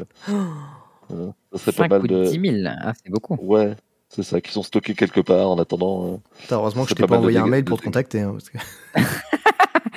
T'aurais eu un petit souci, ouais. Ça se tente. Je te filerai mon adresse pro.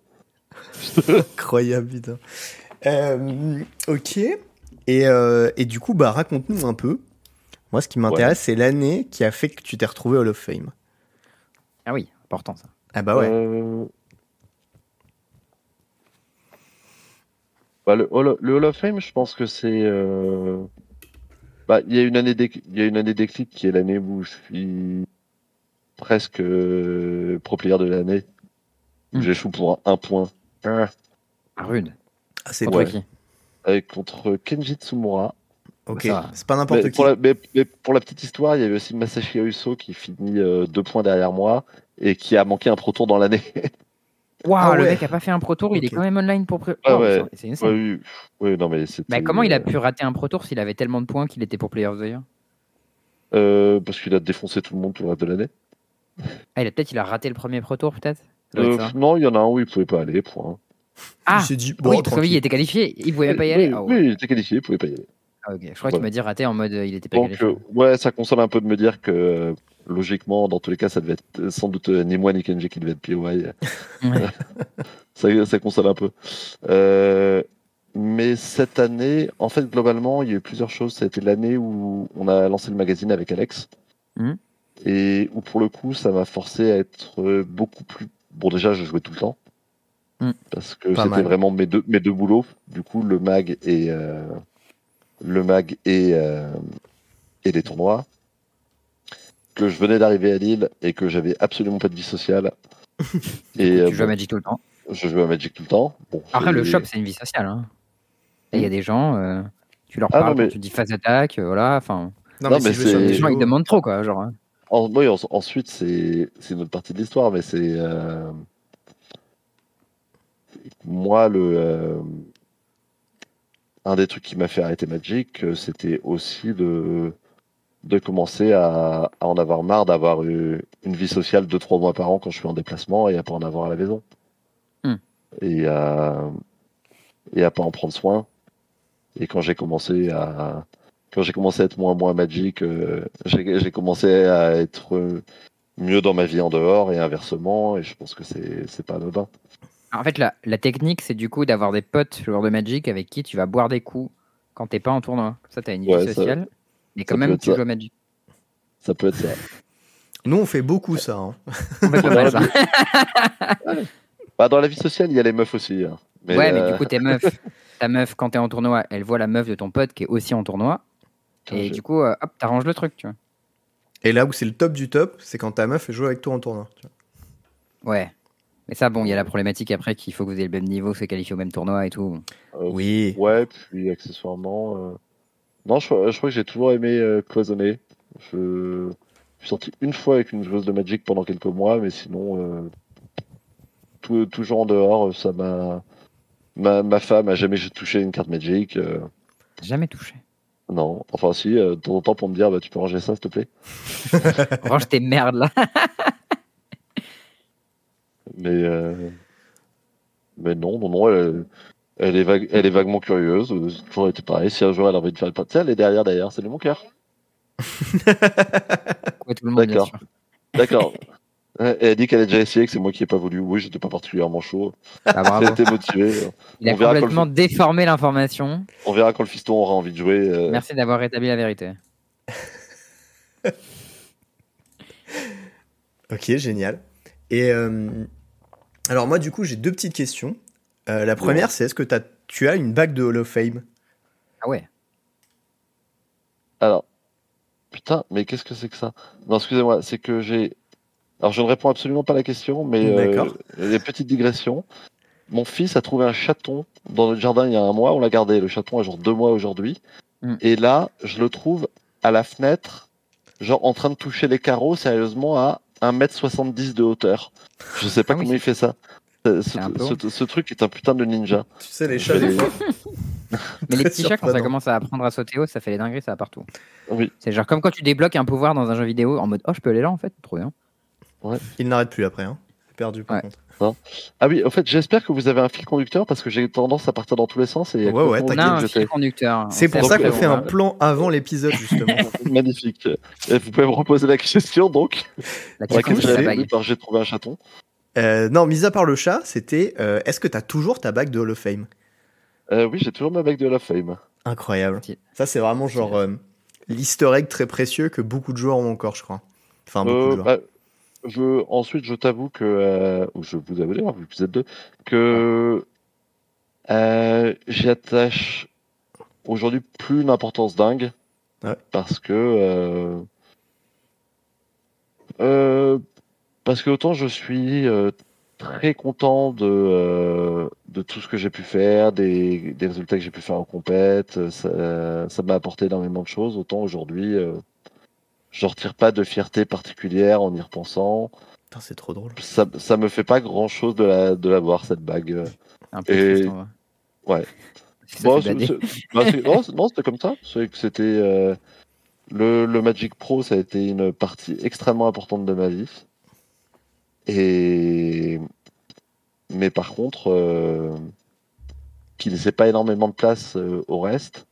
Mm. Et je pense que aujourd'hui, je il y a une partie de moi à qui ça me manque d'aller faire des compètes, les tournois, l'adrénaline. euh, euh, et en même temps, une autre partie qui a plus besoin de ça pour avoir euh, une bonne estime d'elle-même et qui voit aussi euh, ce que j'ai aujourd'hui et que j'avais pas à l'époque. Mm. Et voilà, sans, sans regret, je suis très content d'avoir eu cette vie-là et je suis content d'être passé à autre chose aujourd'hui. La sagesse, globale. putain. Eh il nous Incroyable. fait une leçon là. Écoute, euh, je daron, hein. je, je te dis ça comme ça, euh, mais euh, sache qu'une bague de Fame, je crois que ça vaut très cher. Donc euh, si jamais Ouais. tu tiens pas d'importance et que tu as besoin de sous un jour, voilà. Eh ben, écoute, figure-toi Théo, il va que- te racheter ça. Figure-toi que d'une, j'ai, j'ai grave besoin de thunes. et, et- et de deux, euh, j'ai demandé à un ami vendeur de cartes euh, de sonder un petit peu pour voir s'il savait combien ça coûtait. Et il n'y a pas plus tard qu'un mois. Eh ben, Ah ouais, voilà. Euh, je me pose la question. Ce, ce- Voilà. ça serait, Dans la ça serait- poste, dans ça serait pas de gaieté de cœur, hein, mais euh, si un jour quelqu'un, euh, la, dans la quelqu'un poste m'offre, ouais, si quelqu'un m'offre, euh, m'offre un chiffre à, à 4 décimales, je pense que je le lui amène en personne. Ouais, bah, je La pense blague. que Théo va claquer son PEL. Non, pas- jolie enfin, moi ça m'intéresse pas particulièrement, hein, mais euh, je suis Bon, quasi sûr qu'il y a beaucoup de gens que ça intéresse fort et qu'ils paieraient euh, cher pour ça. Ah, moi, ça bon, m'intéresse fort, une bague de Famer, mais il faut qu'il y ait mon nom marqué dessus par contre. Oui, Et- Ouais, ouais, euh, du coup, c'est un peu plus dur. c'est pas celle-ci qu'on te propose, je crois. voilà, c'est hein. ça. Celle-ci, euh, bon, elle est, un- elle est bien aussi, hein, mais elle est un Attends, peu. attends j'ai une première offre à 20 euros une carte mythique. C'est quoi ta carte Ah. mythique? J'espère qu'elle est bien. Si Est-ce- qu'elle vaut- Lotus, on peut négocier. Hein. Genre, est-ce qu'elle vaut, est-ce qu'elle vaut un K ta blague mythique? Et bonjour Gabi. Et bonjour tout le monde en fait. Je, je- je- alors, j'avais vu un tweet passer de je sais plus qui qui proposait de la vendre plusieurs dizaines de milliers de dollars. Donc, à mon avis, tu peux la vendre un peu plus que 1000 balles. Voilà. Ah ouais. Plusieurs dizaines de milliers de dollars, c'est ça vaut genre un Lotus, quoi. Ouais, un, mauvais, un Lotus en mauvaise condition, euh, troisième, quoi. Ouais, mais ça mais va, bon, hein, voilà, je, je sais pas euh, s'il y a des gens vraiment que ça intéresse ou quoi, mais je sais que c'est une relique qui, à mon avis, euh, vaut, vaut des sous et j'ai vu deux trois personnes en passer, donc en parler, donc euh, voilà. Euh, ok. Moi, j'avais une. Je vais, pas question. je, je vais pas transformer ce podcast en moment euh, le bon coin.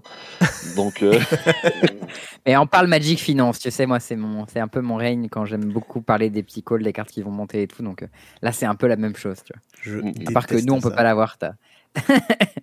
t'as ton truc. Euh, moi, j'ai une petite question euh, Yes. qui est bien évidemment quel est le pire deck que tu aies joué à un Pro Tour? Euh, pire deck que j'ai joué à un Pro Tour. Pas forcément Pro Tour, ça peut être nationaux, Worlds, machin, enfin un gros tournoi. Quoi. ah, j'ai joué quelques decks à chier. Souvent, on a des belles réponses quand les Alors, gens jouent beaucoup si-. Alors ça, c'est une de mes plus grosses déceptions.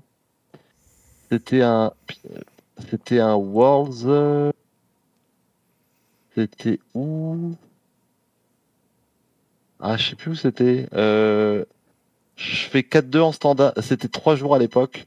Et t'avais euh, genre 6 rondes de standard, 6 rondes de, draft, 6 rondes d'un autre format construit. Ok, Euh, pas mal. Euh, j'ai- triple format. hein, J'étais à 10-2 après deux jours. Ouais, putain, pas mal. Et donc, euh, Du coup, tu te voyais déjà en top 4 et tout. euh. ouais, c'était genre si je fais 4-2, euh, je peux être top 8 avec 4-2. Hmm. Et, euh, et j'ai. C'était un format que j'avais pas énormément testé. Et euh, j'ai pris un deck que m'ont filé euh, euh, Patrick Chapin et Manuel Bourrer à l'époque. Alors, il Manu, Manu, faisait je sais pas qui c'est, un- mais Chapin, tout le monde sait qui c'est. Ouais, Ouais, un, Chapin, un il construisait plutôt des bons decks a priori. un, un deck, c'était très illégal. Pour le coup, j'ai vu euh, beaucoup de ces, j'ai vu beaucoup de ces decks parce qu'il y a une période où on a justement un peu échangé sur les decks et il y a p- plein de bonnes idées, hein. Mais euh, ce deck-là, il n'était pas bon du tout, il n'était pas adapté au format et j'ai, je sais plus si j'ai fait 2-4 ou un 5 euh, jour 3. Ok. En, en plus, je gagne ma première ronde, donc euh, je, je suis à un moment où si je fais 3-2, je fais top 8 et je, je sais plus si je prends un ou trois points sur les quatre, sur les 5 minutes qui restent. Mais t'as pas suffisamment marqué que tu te rappelles pas ce que c'est, c'est dommage. Non, c'était un deck gift. C'était Un un deck deck gift. Du coup, c'était des. un de ces decks toolbox, mais où tout ce que tu fais a un, un, un demi-temps de retard sur l'adversaire. Ouais. Où tu as tout le temps le droit d'y croire, mais tu perds tout le temps quand même. c'est genre, ah, j'ai fait ma belle pile, j'ai pris ma Light from the Loam, mon Ravenscram et mon machin et tout, et en fait, mon adversaire fait des trucs puissants et j'ai pas le temps de faire mes trucs, mes trucs mignons, quoi. Hmm. Ouais, non, mais et, ensuite, les, decks pas ouf, euh, les decks pas ouf, j'en ai joué. Euh, mais euh, je veux dire souvent, et je, je dis ça sur le deck, hein, aucun reproche aux, potes qui m'ont filé le deck, bien au contraire. J'ai mon premier top 8 de Pro Tour, je le fais avec un deck qu'on m'a filé la veille. J'ai fait, je crois, deux, deux top 8 de Pro Tour avec des decks qu'on m'a filé la veille. Putain, mais ah, t'avais jamais joué avec C'est un ouais. truc ça. Avec euh, zéro game avec, donc euh, voilà, je ah vais pas. Euh, Comment je, serais en sueur si j'étais un Pro Tour avec un deck et où j'avais zéro game oh bah, en l'occurrence, l'un des deux, c'était mono noir en construit. Merde, le... le format où il y avait Madness, où il y avait Bâtard, euh... oh, Bâtard, Agam, ouais. euh, Logique et compagnie. Ouais, c'est Invasion. non, euh, c'est avant. Et, et, autant dire que le, le deck, c'était un, c'était un pilote automatique. C'était euh, le deck, euh, alors 4 Eddy, 4 Diabolic Tutor, euh, 3-4 Mind Sludge pour faire discarder toute la main, des Cabel Coffers, des. des Selon Gab dans le chat, c'était le bloc, le format. Mm. Ouais. Ouais, ça a l'air vilain. Bloc Odyssée, ouais. Euh, ouais. Bloc Odyssée. Et, oh, Mind Sludge, ça rigole pas trop comme et, et le, truc, c'est que globalement, le, le miroir de mono noir, c'était euh, on se colle un Mind Sludge à la gueule.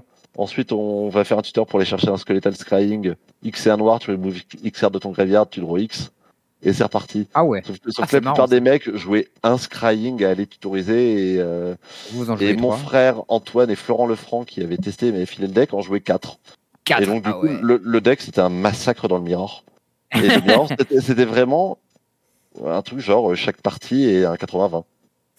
Alors, ah dire bah, J'ai 4 fois plus de chances de piocher ma meilleure carte contre toi, bonne chance. ouais, bah c'est ça. Bah, en fait, il y a deux cartes clés, donc si tu fais pas Death, et encore euh, faire Death, c'était un deck qui devait jouer genre 25-26 lances, des Scrying, des Diabolic Tutors qui peuvent aller chercher des Cabal Coffers, c'était pas. Tu pas censé faire Death.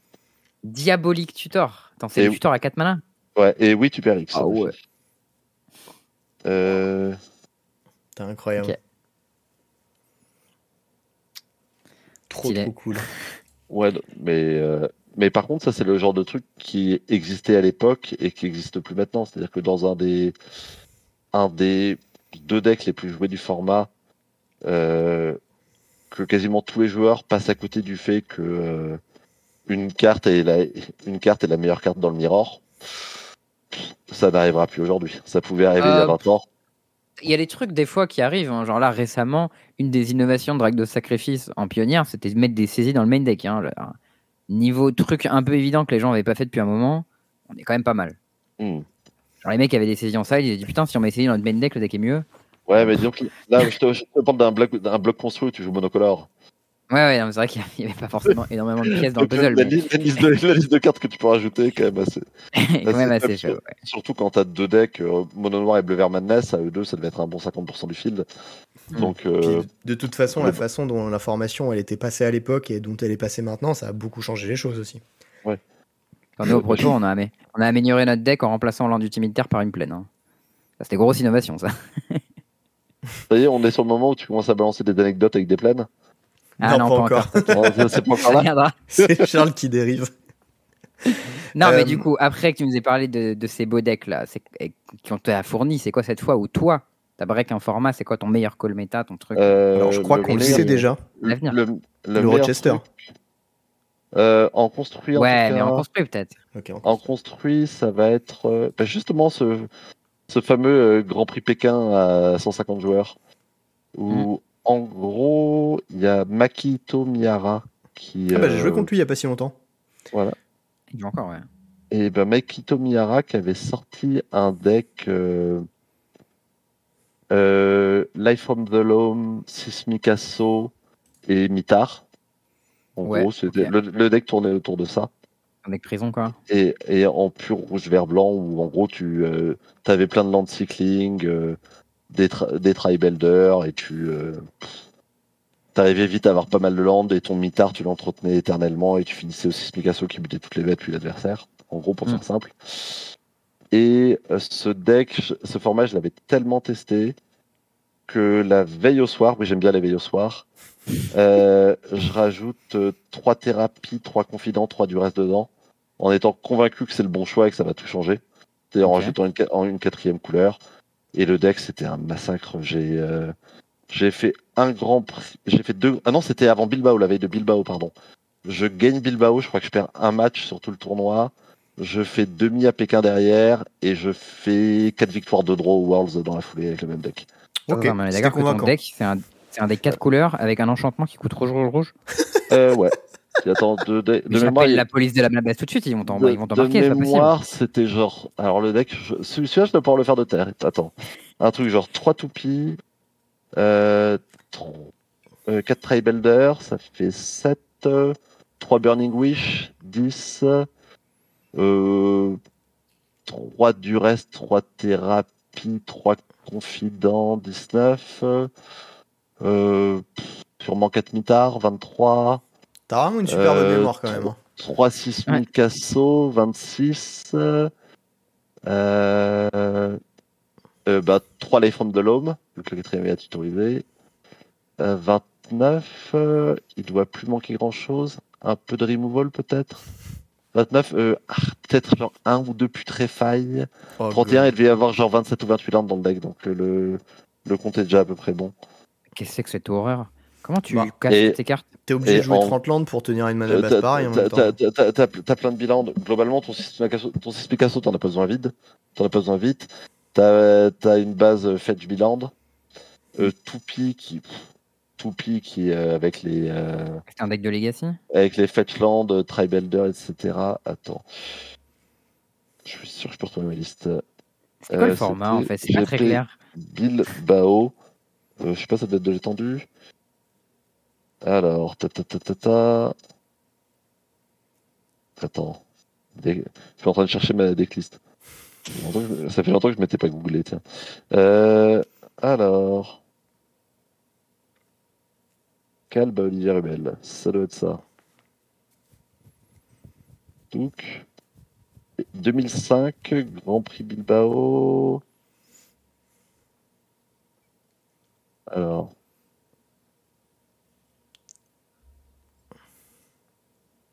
C'est pas très grave, je ne retrouve pas exactement. Ouais, bon, c'est pas grave. Ah, voilà. Ah oui, Catbird. Et, Ah, bah oui, pour fixer, bien sûr. Ah, une, petite, une petite béquille là, qui ne... on l'avait pas encore cette euh, Catbird 3 Witness, que j'avais oublié dans le deck. Et Witness Putain, aussi, oh, pile, quoi, ça n'a aucun sens, c'est génial. C'est vraiment la pile. Bah, en, en, gros, l'idée c'était vraiment que c'était pas un format super rapide. T'avais avais quelques decks aggro rapides, mais les decks, ce deck là, tu leur mettais un mitard, c'était fini. Et sinon, euh, globalement, avec euh, Duress, Thérapie, euh, Confident, Witness, Burning Wish pour aller chercher euh, pour aller chercher d'autres merdes, et notamment des trucs qui removent du grès, des tu vas avoir un peu d'extraction, trucs comme ça pour les decks pour les decks combo. Tu t'empêchais les mecs de partir, tu faisais du card advantage super facilement. Ouais, il y a deux crâniens en side. Et euh... Il y avait des thérapies avec 7 bêtes? euh, non, tu as 3 Witness, 3 Confidents, 4 Bird, 4 Tribuilder. Ah oui, Mais, ouais. et, il y, en avait, il y en avait que deux autant pour moi. Et plus l'inside. Et euh, tu voyais la, de toute façon, tu voyais la main de l'autre. Euh, la main de l'autre avec les avec les duress. Euh, ouais, ouais. Burning Wish pour aller chercher duress. Et globalement, les decks étaient assez. Ça devait être une époque où c'était vraiment du 4-4-4 dans tous les sens. Tu savais les cartes qui t'emmerdaient. Donc, euh, c'était pas trop dur de réussir une thérapie autant que je me souvienne. Mais enfin bref, toujours est-il que ce deck qui, oui, j'admets, vend pas forcément du rêve sur le papier.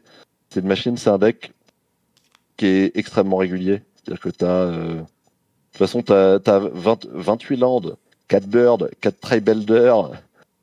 Tu, tu vas jamais faire death. Ouais, ça, je te crois. Tu, tu vas jamais faire death. Tu as euh, des, des, cartes. Enfin, un, moteur euh, contre les decks combo et contrôle qui est super solide. Et contre aggro, t'as une carte qui gagne si elle touche le board. Ok, bah écoute, euh, la recette magique, hein. on fait pas d'aide, on gagne contre aggro et on gagne contre combo, au final on gagne contre tout le monde. Mais c'était vraiment. Euh, et il y a quelqu'un qui demande les outils contre les flottes, d'avoir plein de land cycling. Ah bah oui. Plein, de land cycling plus les toupies, euh, toupies qui font que tu peux. Euh, toupie fetch. Toupie fetch où tu peux aller régulièrement chercher les, les bons spells. Ok, ta pile a l'air moins nulle maintenant, je te l'accorde. J'avoue. ouais, mais vraiment, c'était le deck. Tu fais. tu, fais. enfin, en termes de régularité dans les sorties, j'ai jamais joué quelque chose de ce niveau-là. Bon, ça serait l'équivalent d'un deck tron ou un truc comme ça euh, aujourd'hui, je pense. Je, parle pas en termes de force, mais, en termes de régularité. En termes de régularité, ce que tu décrivais, ça me faisait penser à Miracle en Legacy à l'époque. Mm. C'est vraiment hyper consistant. Ok. Donc, ça, c'est le deck où tu as vraiment breaké un format stylé. Euh, Est-ce que tu as du coup euh, le deck avec lequel tu t'es fait péter la gueule dans un format? Le pire deck que tu as joué? Le pire deck que je alors je vais choisir de. Alors, je vais essayer, j'en ai deux trois qui me viennent en tête, mais je vais essayer de pas dire les decks que les gens m'ont filé. Parce que je, me foutais un peu de la gueule de Raph, mais je l'ai fait quelques fois, le taxage de dernière minute, avec plus ou moins de succès. euh, et les moins de succès, euh, je vais pas forcément revenir dessus tout de suite. Euh, un deck que j'ai créé moi-même et qui était vrai. Ah ouais. Euh, pro... ben, encore un World, tiens, encore le triple format. Et encore une fois, je suis pas mal après deux jours. Euh, j'arrive à euh, à la partie étendue. Euh, je dois être ITM avant l'étendue. Je joue monobron. Donc c'est vraiment des cailloux. Metal, Worker, Monolith, Clé Voltaïque et compagnie. On fait plein de mana, Même pas, même pas de Tinker. Je crois. Attends, je veux Tinker? Non, je, me demande si je veux pas vraiment mode. Non, je devais jouer Tinker quand même. Je devais jouer Tinker. Et j'avais une chatte de malade en test. je défonçais tout le monde. Et euh, mais sauf que euh, la réalité s'est euh, m'a rattrapé au Pro Tour et que j'ai fait un 5 en gagnant uniquement un Mirror. Waouh. Aïe aïe aïe. Et le, et le, deck était absolument pas adapté et je l'ai vu beaucoup plus, bien plus beau qu'il n'était parce que j'ai euh, beaucoup chaté. Ceci dit, ça parle aussi de la question des tests. C'est que euh, 50 parties peuvent te tromper, 500 beaucoup moins. Et, et, quand tu t'entraînes pas assez, bah, tu, peux, euh, tu peux mal estimer un, un, deck, une carte. Bon, t'inquiète, plus, hein. tu, plus tu fais de volume, plus tu réduis ça. Hein. Ouais. Moi, j'ai jamais fait un tournoi après avoir fait 500 games. Hein. Mais c'est marrant parce qu'on ah, a eu cette problématique il y a pas si longtemps c'était Yajie, euh, qui était un peu le, meilleur de nous tous en construit euh, au bout de camp. Il build mm. un deck, il défonce un peu tout le monde avec. Et à côté de ça, il pouvait juste choisir de jouer le bon deck, qui était genre Phoenix. Et, mm. Euh, et genre, il se chauffe avec son deck, et je lui dis, écoute, moi je sais pas trop quoi j'ai, j'ai l'impression que ta pile, elle est nulle à chier. Mais ce qu'on va faire, c'est que moi je vais la jouer, je suis moins bon que toi, ça te donnera un meilleur aperçu de ce que le deck vaut, tu vois, vraiment. Et on a fait des games avec. Je me suis fait défoncer par la terre entière. Et après, il a fait. Hmm, d'accord. Il a joué Phoenix et il a bien fait de jouer Phoenix. C'est le deck elf, c'est ça? Ouais, exactement. Ah je me rappelle de ce deck. Il y a eu un petit moment, un court moment pendant lequel on s'est chauffé en mode oulala, est-ce qu'on va jouer elf? Et euh, très très vite. Euh, ouais, parce que. Parce, parce que... le deck. le problème, c'est que souvent, c'est pas juste le problème de la personne qui teste et qui chatte avec son deck de merde. C'est tous les gens, c'est tous les gens autour qui ont testé bien sérieusement leur bon deck qui est prêt depuis deux mois et qui tout d'un coup euh, se font dérouler par un chatard et qui commencent à se demander s'ils ont vraiment pris la bonne décision. Ouais, voir, en question.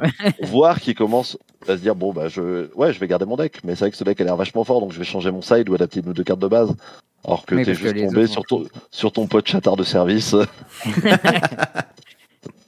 Exactement.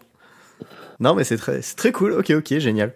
Et, euh, euh, je, vois quelqu'un qui parle du triathlon euh, sur les Pro Tours, sur les Worlds. À l'époque, c'était pas que ça, parce qu'il y avait aussi la compète par équipe. C'était fait top 3 à ton national. Donc, tu pouvais avoir aussi. T'avais un quatrième format bah Ouais, t'avais les Worlds par équipe. Ouais, ouais, C'était tout, tout au, même, au même moment Ouais, bah, typiquement, bah, Gabi notamment et Alex, justement, j'en parlais, Alex, mon ancien coloc, et Gabi Nassif. On avait fait à San Francisco, euh, équipe de France, tous les trois. Et, euh, et du coup, comment ça se passait? Euh, Je crois que c'était quatre rondes. On avait eu quatre rondes, deux rondes à la fin du jour 2, deux rondes à la fin du jour 1. Et, et à chaque fois, c'était bah, une ronde entre le Rochester et le fait de jouer, c'est une heure et demie, deux heures. Quoi. Donc, Comment ça, une ronde à la fin du jour 1 et à la fin du jour Genre, tu termines ton tournoi et on te rajoute tu une ronde ton tournoi et, et, tu, et tu reviens euh, pour la compète par équipe.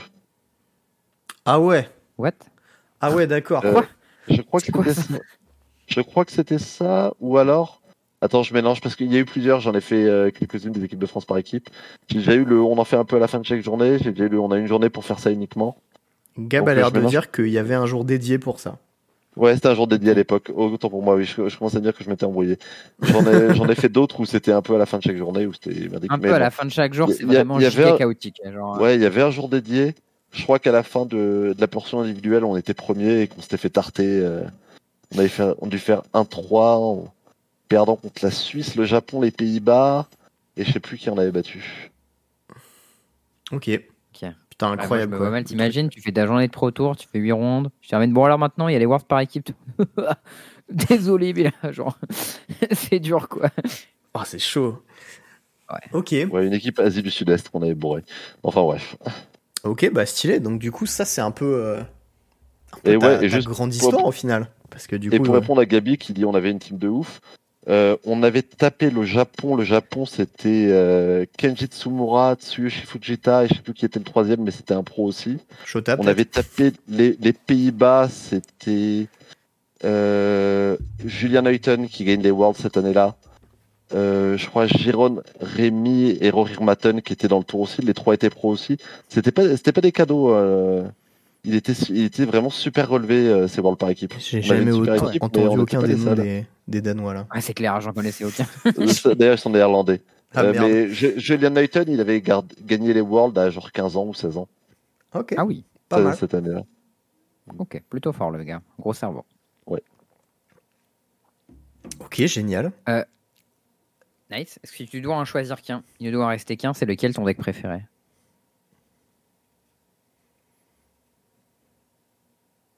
Euh, je croyais que quand t'avais perdu, j'ai eu peur.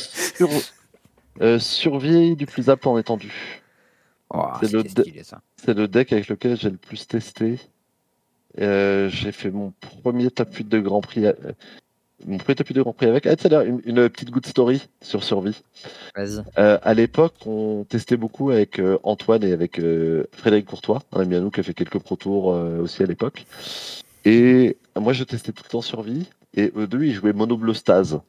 Oh non. En femme. Et en gros, on passait des soirées entières à se faire du survie contre Stase. Le match-up qui n'a aucun sens. Mais c'était deck, on passait nos soirées à faire ça. Premier QT qu'on fait. Euh, tout, le monde, joue Stase. QT à deux, slots. Euh, Fred d'un des deux côtés. Euh, et Antoine contre moi l'autre demi. Oh putain. je l'ai concédé à Antoine. J'avais pas, j'avais pas envie de faire une demi-finale. Et en plus, que son anniversaire était passé genre deux semaines avant. Je lui avais pas faire le cadeau. Je sais pas faire de cadeau, ah, non. Cette fameuse histoire. Bah, bon Putain, anniversaire. J'ai déjà entendu cette histoire. bon anniversaire. Je, je lui conseille au Pro Tour. Et c'était son premier Pro Tour individuel. Et euh, j'ai eu mon petit retour de karma un petit peu plus tard. C'est que derrière, je me qualifie en faisant top 8 à Madrid au, au Grand Prix. Et euh, ils ont créé les Masters juste après. Les Masters, en gros, c'était un tournoi à 32 joueurs où tu as, je crois, deux cas minimum pour tout le monde qui se passait. Euh, là, pour le coup, c'était à la fin de la journée des Pro Tours où tu avais euh, genre deux rondes à chaque fois. Et, euh, et les qualifiés, c'était genre les X premiers mondiaux au classement Pro Tour, un ou deux joueurs sur un LCQ et les cinq premiers mondiaux au classement, au classement du format. Ah, et parce que j'ai concédé Antoine et que j'ai fait top 8 derrière, j'étais top 5 mondial en étendu. Ah, Donc ça m'a rapporté une, une qualif au Master. Nice et donc 4K. Comme quoi, le... du coup, tu crois au karma? Euh, non. Ah, il fallait dire oui, euh, franchement, c'était le bon moment. non, la réponse est parfaite. C'est genre, le mec n'a pas de biais, tu sais, genre. non, non, non, je. J'aime à penser qu'il y a quelque chose de cet ordre-là et que si tu fais des choses positives, ça, ça te sera rendu à un moment ou un autre. Mais je le vois pas comme euh, quelque chose de global et de généralisé. Très bien. Donc, euh, non. Euh, et du coup, on a une petite, on a deux petites dernières questions qui vont ensemble. C'est quoi ton meilleur souvenir de Magic et ton pire euh, Meilleur souvenir, sans hésiter, Pro Tourno Lulu. je fais draw pour le top 8 en dernière ronde. Antoine, joue, Antoine joue pour le top 8. Oh god, les deux refs top 8. Et il y a genre, pour qu'il passe, il faut qu'il gagne faut que deux résultats dans d'autres matchs tournent dans le bon sens. Et encore là, c'est coin flip. Ah ouais. Il a gagné son. je le suivais, il était en futur match. J'arrêtais pas de faire des. J'avais fait mon draw, j'arrêtais pas de faire des allers-retours entre les tables. Ah les trois résultats ont bien tourné. Et du coup, il y a eu l'annonce du top 8. J'étais à côté d'Antoine. Il y avait tous les tous les potes autour. Et ils annoncent, et en huitième position, Antoine Ruel, représentant la France, ouais, Voilà, chair de, il y a encore la chair de poule là, rien que de le dire. Ah, c'est beau. Ah, un, un gros câlin, un très bon souvenir. On n'a jamais entendu son nom parce que ça a bien gueulé autour de nous. Mais euh, clairement, clairement le meilleur souvenir. Excellent. Ok. Et ton pire, du coup? Le pire souvenir, ça va pas être difficile. Hein, c'est que euh, euh, c'était quand? 2005 Le jour de mon anniversaire, je me suis fait décu à un Grand Prix et que j'ai pris six mois de ban euh, dans la foulée. Ok. Donc, euh, Mauvais cadeau d'anniversaire, ça. Le, le, pire, souvenir à Magic. oui, mais bon.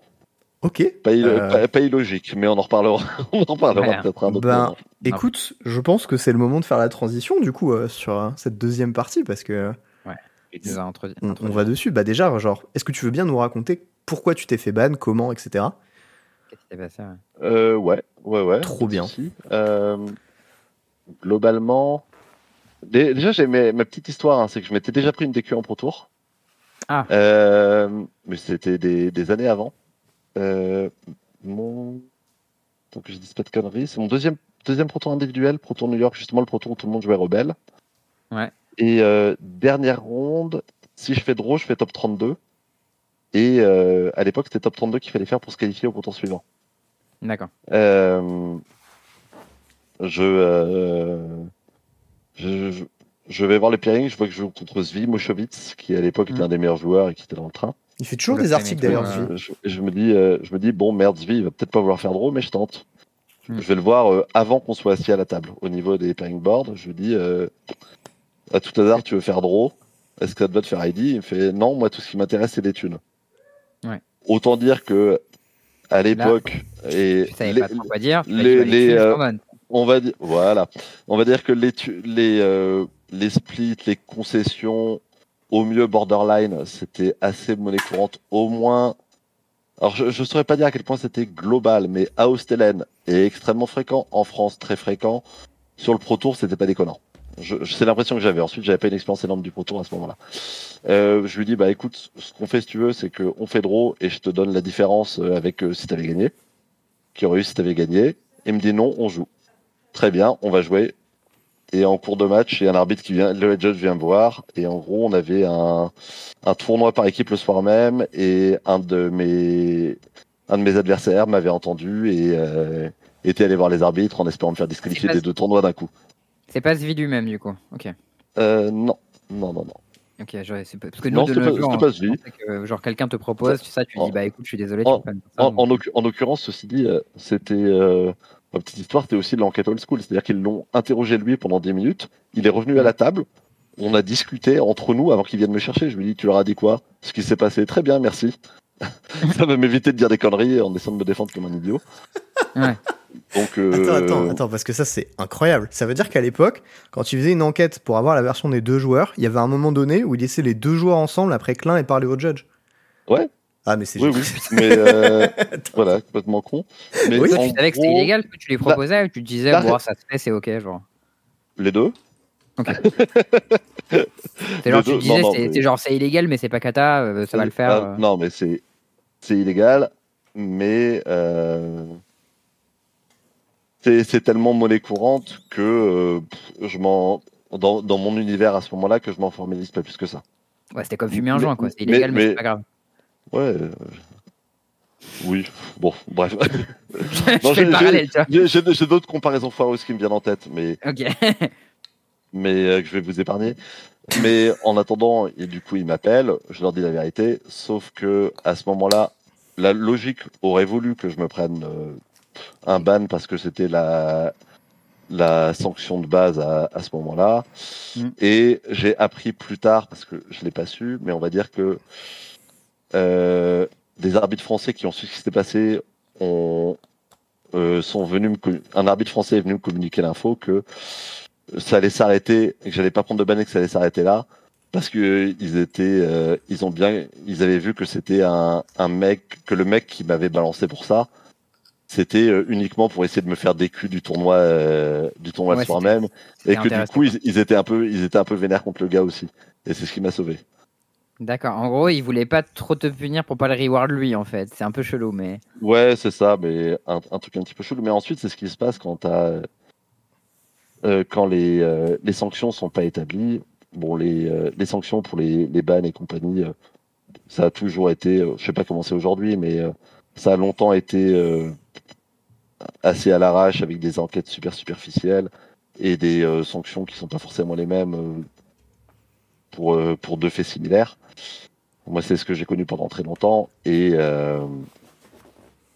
et on va dire que oui, j'aurais certainement euh, pu ou dû me prendre un ban parce que c'était la, base à l'époque, mais que euh, le rapport du head judge a, a été plutôt clément. Euh, j'ai bénéficié malgré moi de circonstances, circonstances favorables. Et pour, la petite histoire, et pour la petite histoire, Antoine l'a bourré. On a, on a, battu son équipe et on l'a bourré ce soir-là, le mec. Yes. parce que à, la, à, la, fois, il y a une partie de moi qui me dit, mais quel, quel tas de merde, le gars. Euh, bien content de l'avoir bourré, et puis en même temps, bon, bah, objectivement, je l'avais pas volé. Hein. Donc. Euh, tu regrettes d'avoir fait ça? Non. non, pour le coup... Non, c'était comme ça. Il y a... J'ai pu faire des trucs que j'ai regretté ensuite, hmm. et que j'aurais voulu ne, ne, pas faire. Euh, mais là, en l'occurrence, dans la personne que j'étais à ce moment-là, dans cette situation-là, tu te retrouves 100 fois dans la même situation et fais 100 fois le même move. Voilà, pour moi, il n'y avait pas longtemps d'hésitation.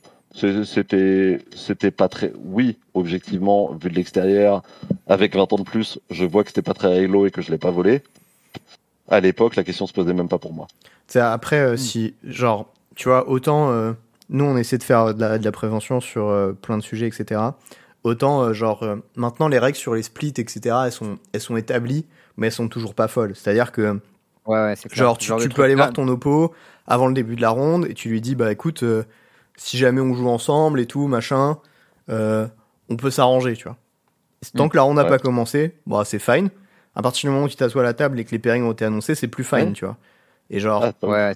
tu, tu peux, tu peux regarder ton oppo et tu lui fais, est-ce que tu veux bien me la concéder? Et on split, et genre, c'est ok, tu vois. Alors que. Mm.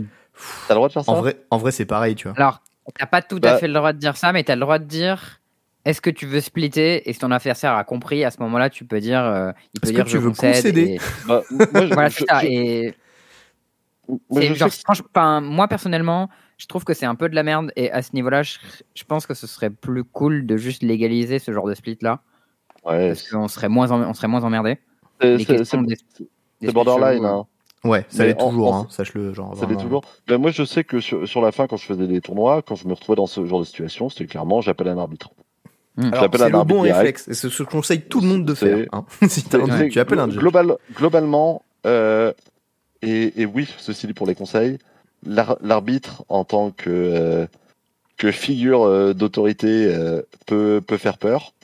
Mais globalement, s'il y a un truc où tu te demandes si, si tu peux le faire ou tu peux pas le faire, tu demandes un arbitre, un arbitre, il va pas t'arriver grand chose. Hein. Alors, dans, le pire des, cas, il va te dire non. Hein. Juste pour si t'as appelé un arbitre en premier, il va, il va jamais te décu parce que t'as mal prononcé un truc juste derrière.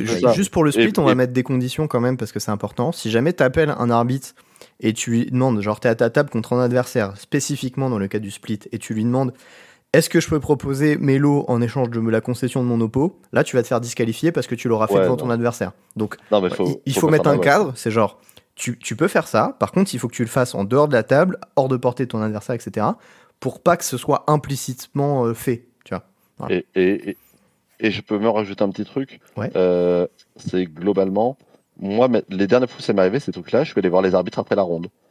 Par exemple, euh, championnat de France, il y a quelques années à genre euh, deux rondes de la fin, je joue contre Guillaume Matignon. Mm. S'il fait win-win, il fait top 8. Si je fais win-win, il me faut un miracle au départage.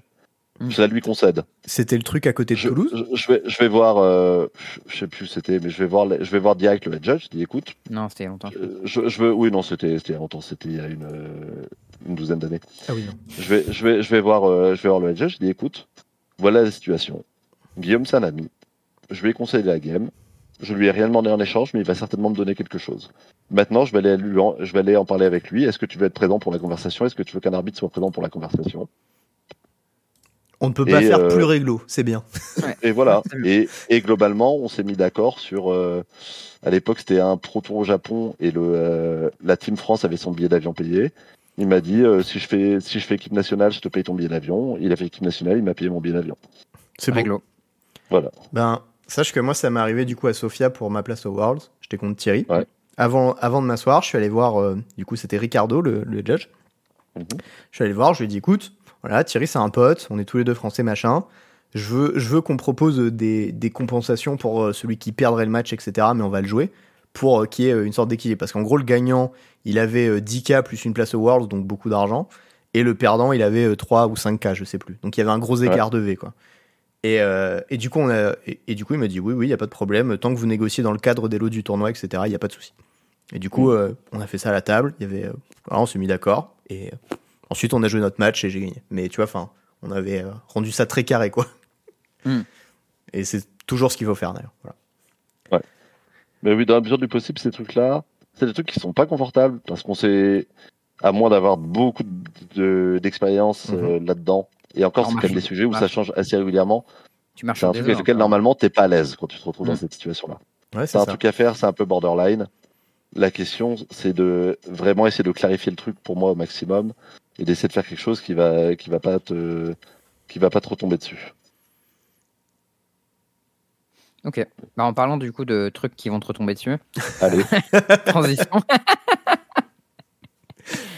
En transition, tu nous as parlé euh, d'un ban, donc qu'est-ce qui s'est passé? Ouais. Euh, Tu peux nous raconter l'histoire un peu? Euh, ce qui s'est passé globalement. Euh, Ce que tu veux nous en dire après, hein, voilà, c'est Ouais, ouais, bah, je- je vais- hein. Moi, l'histoire, je la connais Alors. pas, donc. euh, moi non plus. Alors, globalement, euh, pardon, je vais pas rentrer à mort dans les détails. Mais non, en non, t'inquiète, gros, hein. Tu nous dis ce que tu veux. hein. C'était en quand gros, déjà? C'était en 2005, 2006. Ok, donc c'était il y a ça. 18 ans, putain, sa mère. Ouais, ça y est un Putain, moment. sa le- mère, ouais. Le, le monde, il était pas tout à fait pareil dans le monde Magic à l'époque. Bordel, euh, m- mon ban peut passer son bac. Et avoir le permis de conduire. Elle est incroyable celle-là. Mon ban peut passer son bac, oh putain. Waouh. Euh, non, et en gros, ce qui s'est passé, c'est que euh, euh, deux fois par le passé sur des tournois, j'ai des arbitres qui sont venus me voir en me disant Tu baisses quand même pas mal les yeux quand tu mélanges les decks de tes adversaires. Lève la de corriger tête. hein. ça. C'est ça. Mm. Lève la tête. Et puis la troisième fois, il n'y a pas eu de discussion, c'était tu dégages. Ok, Voilà. justifié du coup. Oui, complètement. Ou complètement, parce que outre la question de, euh, de savoir ce que je faisais vraiment à ce moment-là, c'était euh, c'était complètement con de ma part de euh, de pas changer de de pas changer de façon de mélanger à partir du moment où on me le disait régulièrement. Ouais. Hmm. Et euh, et globalement sur le moment, il y a euh,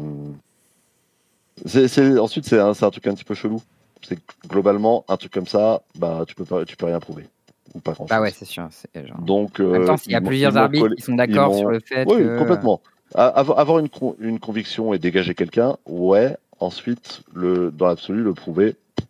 Donc, je me suis retrouvé avec un ban pour, pour conduite antisportive Oh. pour pas avoir écouté les recommandations multiples des arbitres. Ah C'est habile comme façon de te le mettre ce ban, mais oui, bon, faut ensuite, ça. ouais, et, et euh, ils m'ont dit ça, ils m'ont fait bon, on te fout, on te fout un ban pour, euh, on te fout un ban pour comportement antisportif en expliquant pourquoi. Et le soir même, sur le site de Wizard, je vois le head judge qui dit Ouais, on l'a décu pour ma tâche de deck. Rude. ouais, mais bon. ok, donc Voilà. ça, c'était- ça, c'était un, un an du coup? Euh, six mois. Six mois, ok. Ça a été six mois, mais euh, globalement, euh, ça a été une phase super importante pour moi Mhm. à, à différents niveaux. Parce que euh, euh, bah déjà, ça m'a laissé un putain de vide. Ouais, Parce que c'était vrai, c'était vraiment Magic, j'ai passé toutes mes journées, quoi. Tout le temps. Ouais, du coup, tout dans tes journées, je tout, tout autour de ça. Et là, j'ai commencé à lever, à lever, un peu le nez du guidon, à, à, avoir une vie en dehors, à faire d'autres choses, à rencontrer du monde, à sortir, à continuer à jouer, à espérer revenir. Et en même temps, j'ai. Euh, qu'est-ce qui me restait? Comment j'ai le droit de faire le pro tour à mon retour? C'était six mois, donc il, devait me rester des points. Il devait ah, me rester des points. Tu avais tellement de points qu'en faisant rien pendant six mois, tu étais quand même qualifié au retour. Ça, c'est hallucinant. Mais. ouais, mais. Euh, je, je, sais même plus comment ça marchait à ce moment-là. Et le... Vas-y, vas-y, pardon. Et le, le tournoi de, de, mon retour, c'était. Euh, c'était un pro tour en Suisse à Zurich, je crois. Genève Genève. Genève, c'est le tournoi où, euh, à l'époque, euh, je crois qu'il fallait faire X2, X2-1 pour passer sur cette ronde ou un truc comme ça. Hmm. je commence par 0-2. Je me, je me, retrouve en feature match. Non, il fallait faire 4. attends. Ouais, c'est ça. Je feature match Je commence en feature. Ouais. Mon adversaire n'est jamais venu. Mais non. Et j'ai remonté, j'ai fait ITM. Waouh. Waouh. Ouais.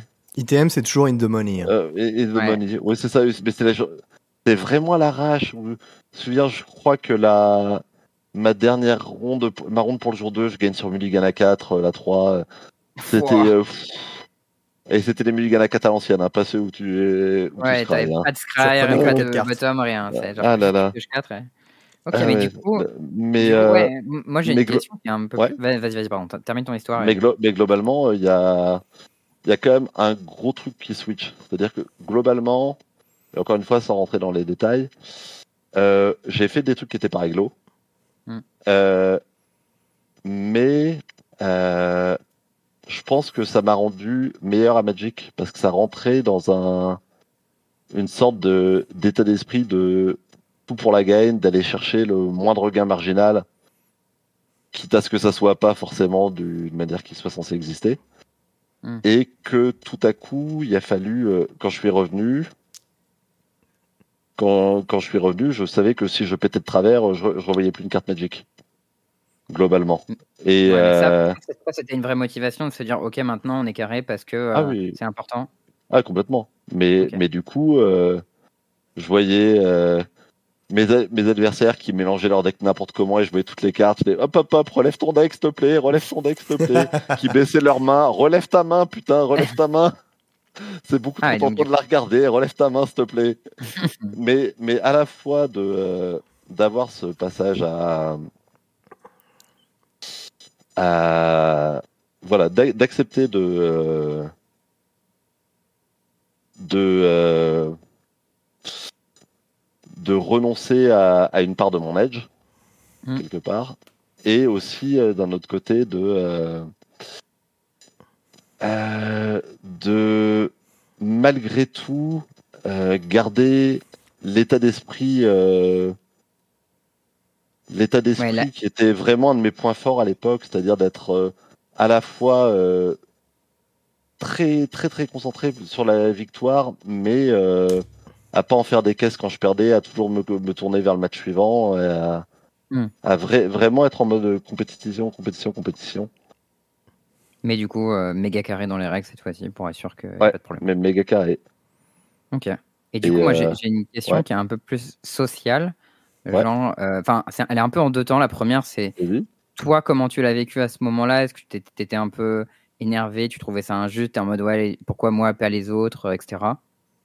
Alors, la, deuxième question, je te pose les deux, tu, tu, réponds un peu comme tu veux. La deuxième question qui est un peu plus sociale, c'est euh, quelle a été la réaction des autres vis-à-vis de toi quand tu es revenu Est-ce que c'était genre, euh, on te faisait pas trop confiance ou ah ouais, lui, non, pas trop bien et tout Ou est-ce que ça n'a rien trop changé tu vois? Alors. Attends, c'est la magie des trucs de l'attention, j'ai déjà oublié la première question. La première question, c'est toi, comment tu l'as vécu euh, Genre, est-ce que tu as confié dans l'injustice? Est-ce que tu l'as bien accepté? Est-ce que ah. tu t'es remis en question? Comment tu l'as euh, Alors, deux choses. Euh, bah, en fait, globalement, un peu de façon schizo, c'est-à-dire de ne pas vouloir accepter le truc? ah, De pas vouloir accepter le truc, de pas vouloir accepter de de dire oui j'ai fait de la merde, je le méritais. Ouais, c'est un peu dire non mais c'est pas ma faute. Et, du coup de à la fois d'avoir une partie en moi de c'est un crève-cœur mais c'est bien fait pour ma gueule. Hmm. Si, tu voulais parler de karma, le retour de karma je l'ai pris là. Hmm. Et, euh, et en même temps, euh, Magic, c'était ma vie sociale. C'est là que je suis allé tirer toute mon estime de moi à un moment où j'en avais très peu en dehors. Hmm. Et accepter l'idée de euh, euh, de pas être aimé ou d'être méprisé par les gens, même si j'ai fait des choses qui pouvaient le justifier, ça m'était insupportable. Parce que ça. Euh, oui, parce que euh, c'était euh, c'était tout pour moi Magic à ce moment-là. Et que je, je perdais plus que plus qu'un taf, plus que des thunes. Ouais. Il y avait la vie sociale qui partait avec en partie, quoi. C'est ça. Ouais. Bah, c'est plus que la vie sociale, c'est vraiment l'estime de moi que j'ai beaucoup construite là-dessus et qui a été méchamment abîmée à ce moment-là. Logique. Hmm. Mais, euh, mais voilà, ensuite, il y a tout un gap pendant lequel je pense que. Euh, et je vais revenir à la deuxième partie de la question après. Je pense que globalement, il y a une. Euh, il y a eu un moment où, où j'ai fait le choix de me plonger à fond dans Magic, d'être Magic, Magic, Magic, Magic, Magic, d'en faire ma, ma priorité, voire mon obsession.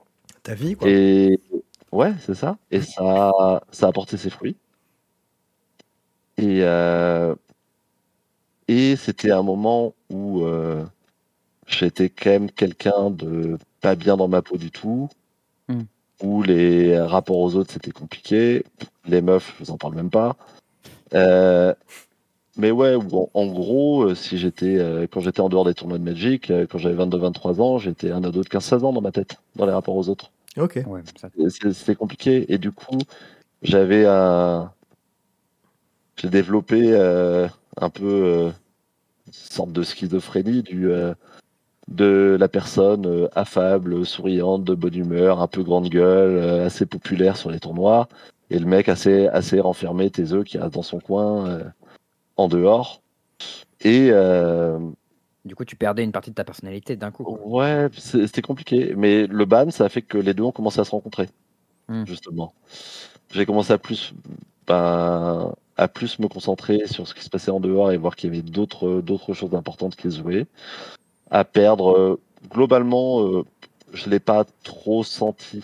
Sur le retour, euh, j'ai craint des trucs plus violents que ça, mais euh, on va dire qu'il y a des gens qui séparent l'homme de l'artiste. Putain, je déteste euh, et, les gens qui font ça. Mais on va dire qu'il y a, y a des personnes qui m'ont retenu rigueur, d'autres non. Hmm. Et c'est ok pour moi dans les deux cas. Et je. Après, euh, genre, parmi tes potes proches, tu vois, il y en avait beaucoup qui devaient le savoir, non? Tu grugeais un peu, enfin que t'étais, tu vois. Hmm. pas toujours carré. C'est pas. Pas aussi évident? C'est pas si évident. Ok, d'accord. C'est pas, pas, un truc. Parce que nous, on n'a pas trop vécu cette époque, donc on a un peu l'image des gens, genre ouais, ça en parlait un peu. Euh. Euh, mais juste, pardon, euh, juste pour clarifier un truc, autant Osté, et Ostélène, on reviendra peut-être plus tard. Ouais, bah, c'était l'étape d'après ça. c'était eh, c'était la guerre des tranchées, hein. et, et, et, tous les coups étaient permis quelque part, et voire encouragés par les arbitres. Autant ah le Pro Tour, ça, c'est quelque chose que j'ai toujours connu comme un univers sain globalement. C'est-à-dire des mecs beaucoup plus sportifs que beaucoup plus sportifs, moins le couteau entre les dents que que sur les QT ou les ou le niveau compétitif en dessous, on va dire. Et euh, des histoires de gruges, il y en a eu, mais euh, c'était à ma connaissance loin d'être quelque chose de généralisé. C'était plutôt quelque chose de marginal. Ok. donc en fait, c'était un peu une exception française, quoi. Et pas pour les bonnes euh, raisons. Pas, pas, pas tant française. Le tout début peut-être. Le tout début du Pro Tour, mais des mecs comme. Euh, Il y a Mike Long par, exemple, comme, comme Wafo. Euh, Wafo, putain, Wafo a réussi à se prendre un ban, quoi. Le, le, gars, c'est le, je pense qu'il ouais, pas un mec. Il s'est pris un ban parce qu'il a fait des infos d'un spoiler, quoi. C'est pas le même genre aussi. Ouais, non, mais oui, je sais. Mais je veux dire, c'est le, en, en, termes de droiture et de rigolo, le mec ah, oui. jamais, n'a jamais. Ouais, bah, je vais, à, à, mon avis, euh, à mon avis, euh, même une. Euh,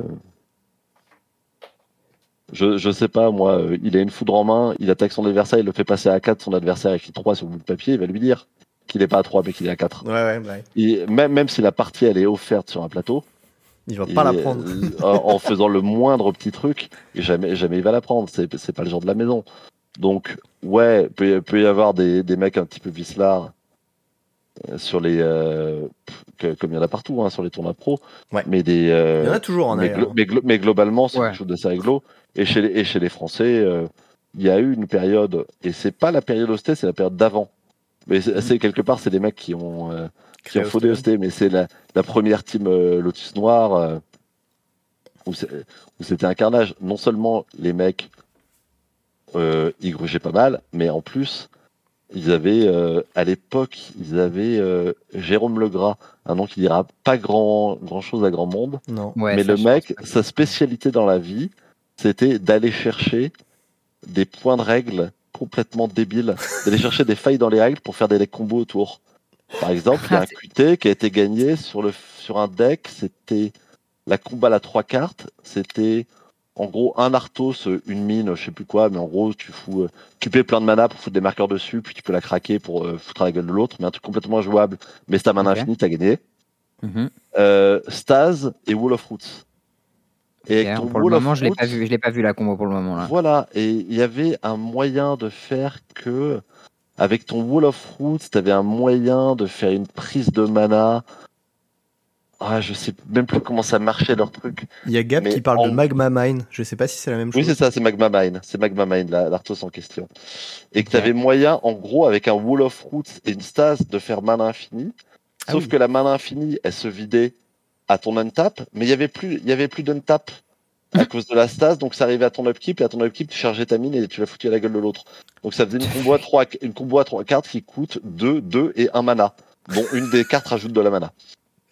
Et il y avait ça, il y avait la fois où ils ont fait le deck euh, Dark Ritual Yogmos, où avec une faille ça, dans les je- règles, Ah oui, alors je me ça, je l'ai entendu. Dark Ritual, Dark Ritual Yogmos, ça faisait mana infini.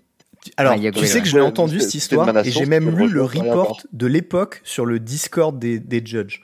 Enfin, l'espèce Mais de forum des Kevin, il nous en a parlé aussi de cette histoire. euh. Et le head judge a choisi de refuser la combo avant le tournoi. Ouais, il a oui, c'est changé dans les les règles règles. tournoi, ouais. Oui, Ouais. c'est dans les règles, mais je la refuse. C'était Cyril Gaillon. C'était dans les règles, mais je la refuse. Résultat, t'as plein de mecs qui ont joué un deck pourri. Euh, ils ont, pour le principe, ils ont voulu jouer leur deck et ils se sont fait défoncer. Ouais, ils ont cassé les couilles a priori à Judge pendant tout l'event, à râler à Oui. chaque ronde, etc. Et derrière, ils ont fait un tient, à hein. Wizard même. T'imagines, tu viens, t'as cassé le format et l'arbitre il dit Ah non, ton deck est pas légal. Alors, parce tu que, sais euh, comment il marchait d'accord, le, le deck ou pas, Charles? Parce que moi, je le sais. Oui, alors l'idée c'est que Yog Will, il était. En fait, comme, mana... comme euh, Dark Ritual, c'était une mana source, Mana et pas, et pas un instant. Voilà, il avait pas le temps d'être exilé, tu pouvais le recaster avant qu'il soit exilé par l'effet de Yog Will, et du coup, tu lui castais à l'infini. Exactement. Et du Euh, coup, les joueurs Gabi- qui ont cassé les couilles se sont fait décu. Hein. Voilà ce que, ce que dit Gabi. Mais bon, ça, Ouais, c'était ça, gros absurde, parce que voilà. Les gars. Ah, les gars, ils, voulaient, ils, avaient, ils avaient le format, tu vois, parce qu'ils avaient trouvé des, des problèmes de règles. Après, bon, je suis d'accord que c'est vrai qu'ils Voilà. auraient dû, euh, Mais, mais ils voilà, auraient dû jouer le jeu, mais. voilà ce, ce genre de truc-là, ça pouvait exister à l'époque. Mm. Des gens qui. euh, je te parlais d'aller euh, chercher des edges. Eux, ils allaient chercher des trucs, mais outside the box. Mais. euh, Mais pas la bonne box. mais, mais, mais, incro- mais incroyable. Incroyable, Mm. c'est-à-dire, leur, leur deck Wall of Roots, il a marché une semaine. Ils ont gagné leur QT, euh, ça a été rewardé. Bah oui. Ou ça a été raté. Ouais, ouais, ils, ils ont, ils ont changé la règle immédiatement là-dessus. Ouais, Donc, ce, comme ce- ce- deck est un deck inconnu pour même 99% des pros, je pense. Parce que les gars qui n'étaient pas euh, parisiens à l'époque, en gros, on n'a jamais entendu parler. Oh là là. Incroyable ces histoires. Et je- et il y en a certainement d'autres que je ne connais pas. hein. Voire des, des trucs qu'ils ont trouvé du même genre, mais qui n'étaient pas assez forts pour être compétitifs. Mais Ouais, mais ça, tu vois, c'est pas vraiment de la gruge. C'est des gars, ils essaient de, de Ah casser non, le non, format. non, c'est un, pas de la gruge. un- Mais là, je- un peu je- comme quand tu essayes parle- de trouver des bugs c'est pas de la fais un gruge. speedrun. Là, en, en- en l'occurrence, euh, c'est aller. euh, c'est ça a ce point- c'est pas de la gruge, mais ça a ce point commun avec la gruge d'aller chercher un edge à un endroit où il n'est pas censé exister. C'est quelque chose, quelque Hmm. chose de cet ordre-là. mais en, l'occurrence. Mais... En l'occurrence. Moi, je pense à une histoire récente du quand les gens ils ont break le format avec KCI en comprenant que en ouvrant une, fenêtre de mana, tu pouvais euh, faire un combo broken. Bah, pour moi, c'était plus du génie. Alors, c'est pas les gens qui l'ont découvert, c'est un judge qui l'a expliqué aux joueurs qui jouaient le deck. Mais ouais, bon, je sais pas exactement comment ça s'est passé, mais en pratique, avant, ils savaient pas et le deck était nul. Et à un moment, ils ont su et d'un seul coup, le deck était broken, tu vois. Oui. et bah, c'est assez similaire à ce que tu racontes, tu vois. Et moi, j'ai trouvé ça assez cool quand ça s'est fait. La façon dont ça a été expliqué et tout. Ah, ah non, mais ça peut. Ça, peut être. Non, mais je, dis, je dis pas c'est mal. Hmm. Euh, je, dis, je, dis pas, je dis pas c'est mal. Je dis que ça fait. Ça appartient à un type de mentalité et que c'est pas par hasard que c'est des mecs qui n'étaient pas forcément les plus réglo de l'époque qui ont trouvé ça. Ouais, même, même, si, même, même, si c'est parfaitement légal. Hmm. Je vois ce que tu veux dire. Hmm. Ok. Incroyable. Bon, du coup, euh, est-ce que tu, euh, tu voudrais, euh, enfin, je sais pas, je sais pas si tu veux d'ailleurs, mais du coup, ça peut être, ça peut être peut-être intéressant d'en parler. Les, les trucs qui étaient les plus communs en termes de grudge à l'époque d'Ostelen. Tu sais, des, des choses qui étaient, qui se faisaient beaucoup. Globalement, globalement, c'est pas tant, c'est pas tant de la gruge que des, que des coups de pute des, qui profitaient en gros des sévérités énormes sur, sur l'arbitrage sur certains points ou un énorme laxisme sur d'autres et dont les, joueurs, dont, les, dont les joueurs savaient jouer. Donc, euh, par exemple, l'exemple le, plus fou, c'est un deck qui tuait au warning. Alors, il tuait pas qu'à ça, mais c'était quand même un deck qui tuait au warning, où en gros, c'était. Euh, abominable ça je sais, en, gros, euh, je sais plus comment c'était à l'époque exactement, mais c'était euh, un warning, ça passe, euh, deux warning game loss, trois warning match loss pour la même raison. Et il y avait deux trois gars qui jouaient un, un deck, dont, dont, Franck Canu, qui jouait un deck euh, Yogmus Bubble. Et en gros, le but c'était tu vas chercher ta bubble, tu la craques pendant ton tour, et si ton adversaire a pioché et t'as pas rappelé de piocher ta draw parce que c'est son tour et c'est lui qui est responsable de le faire, tu prends un warning. Et du coup, il y avait tout un timing dans lequel craquer tes bubbles quand ton adversaire n'est pas très vigilant pour essayer d'aller lui, d'aller lui coller des, euh, pour essayer d'aller lui coller des warnings euh, au ah tour d'après. C'est abominable ça. C'est abominable. Et, euh, et Antoine, bah, il avait affronté, je crois, Canu dans le top 8 de ce tournoi où il y avait un Black Lotus à la gagne. Et il avait, il s'était pris match loss parce qu'il avait pris un warning et qu'il en a déjà pris genre deux dans les rondes pour la même chose. Ah, contre le même deck. Et à, l'époque, t'avais pas le droit de mettre genre des pièces ou des dés sur ton deck, hein, fallait t'en souvenir, point. Ok. Oui, oui, le jeu était fort. Mais quand tu sais que tu joues contre un mec qui joue le deck warning, tu fais giga gaffe, non? C'est pas, pas, pas, si simple. Enfin, Intuition, ça pas Bobble, Yog Will, tu pouvais jouer 4 Will. Euh, 4 Yog. Après, effectivement, ça a pas l'air mal. Oui, ah non, mais le, le, le, deck était fort, évidemment. Hein. J'exagère un petit peu le trait. Mais, euh, mais clairement, c'était euh, c'était de façon assez ouf une, une winning condition. Ce que, ça, ce que ça aurait jamais dû être dans un, dans un autre univers. Mais ce genre de truc-là, ça, ça pouvait passer. Ok. Ok. Dit, je me euh, moi, je me rappelle, j'avoue qu'un de, mes, un de mes premiers tournois standard, il y avait un mec qui avait gagné en foutant des warnings à son adversaire avec Qualitas, parce que son adversaire avait oublié de mettre des tokens zombies. Et comme c'était un effet de remplacement, tu prenais un warning. Et le gars l'a oublié trois fois et il a pris game loss. J'étais en mode, ah ouais. pas mal. C'était un peu le même genre de truc, quoi. Moi, le dernier GP que j'ai joué, j'ai mis une game loss à mon oppo parce qu'il a pris trois warnings sur des trucs qu'il oubliait chez moi. Hein, donc, euh, bon, ça arrive aussi. voilà. Bah, moi, mon, mon dernier pro tour, euh, mon dernier pro tour, euh, j'ai fait quoi?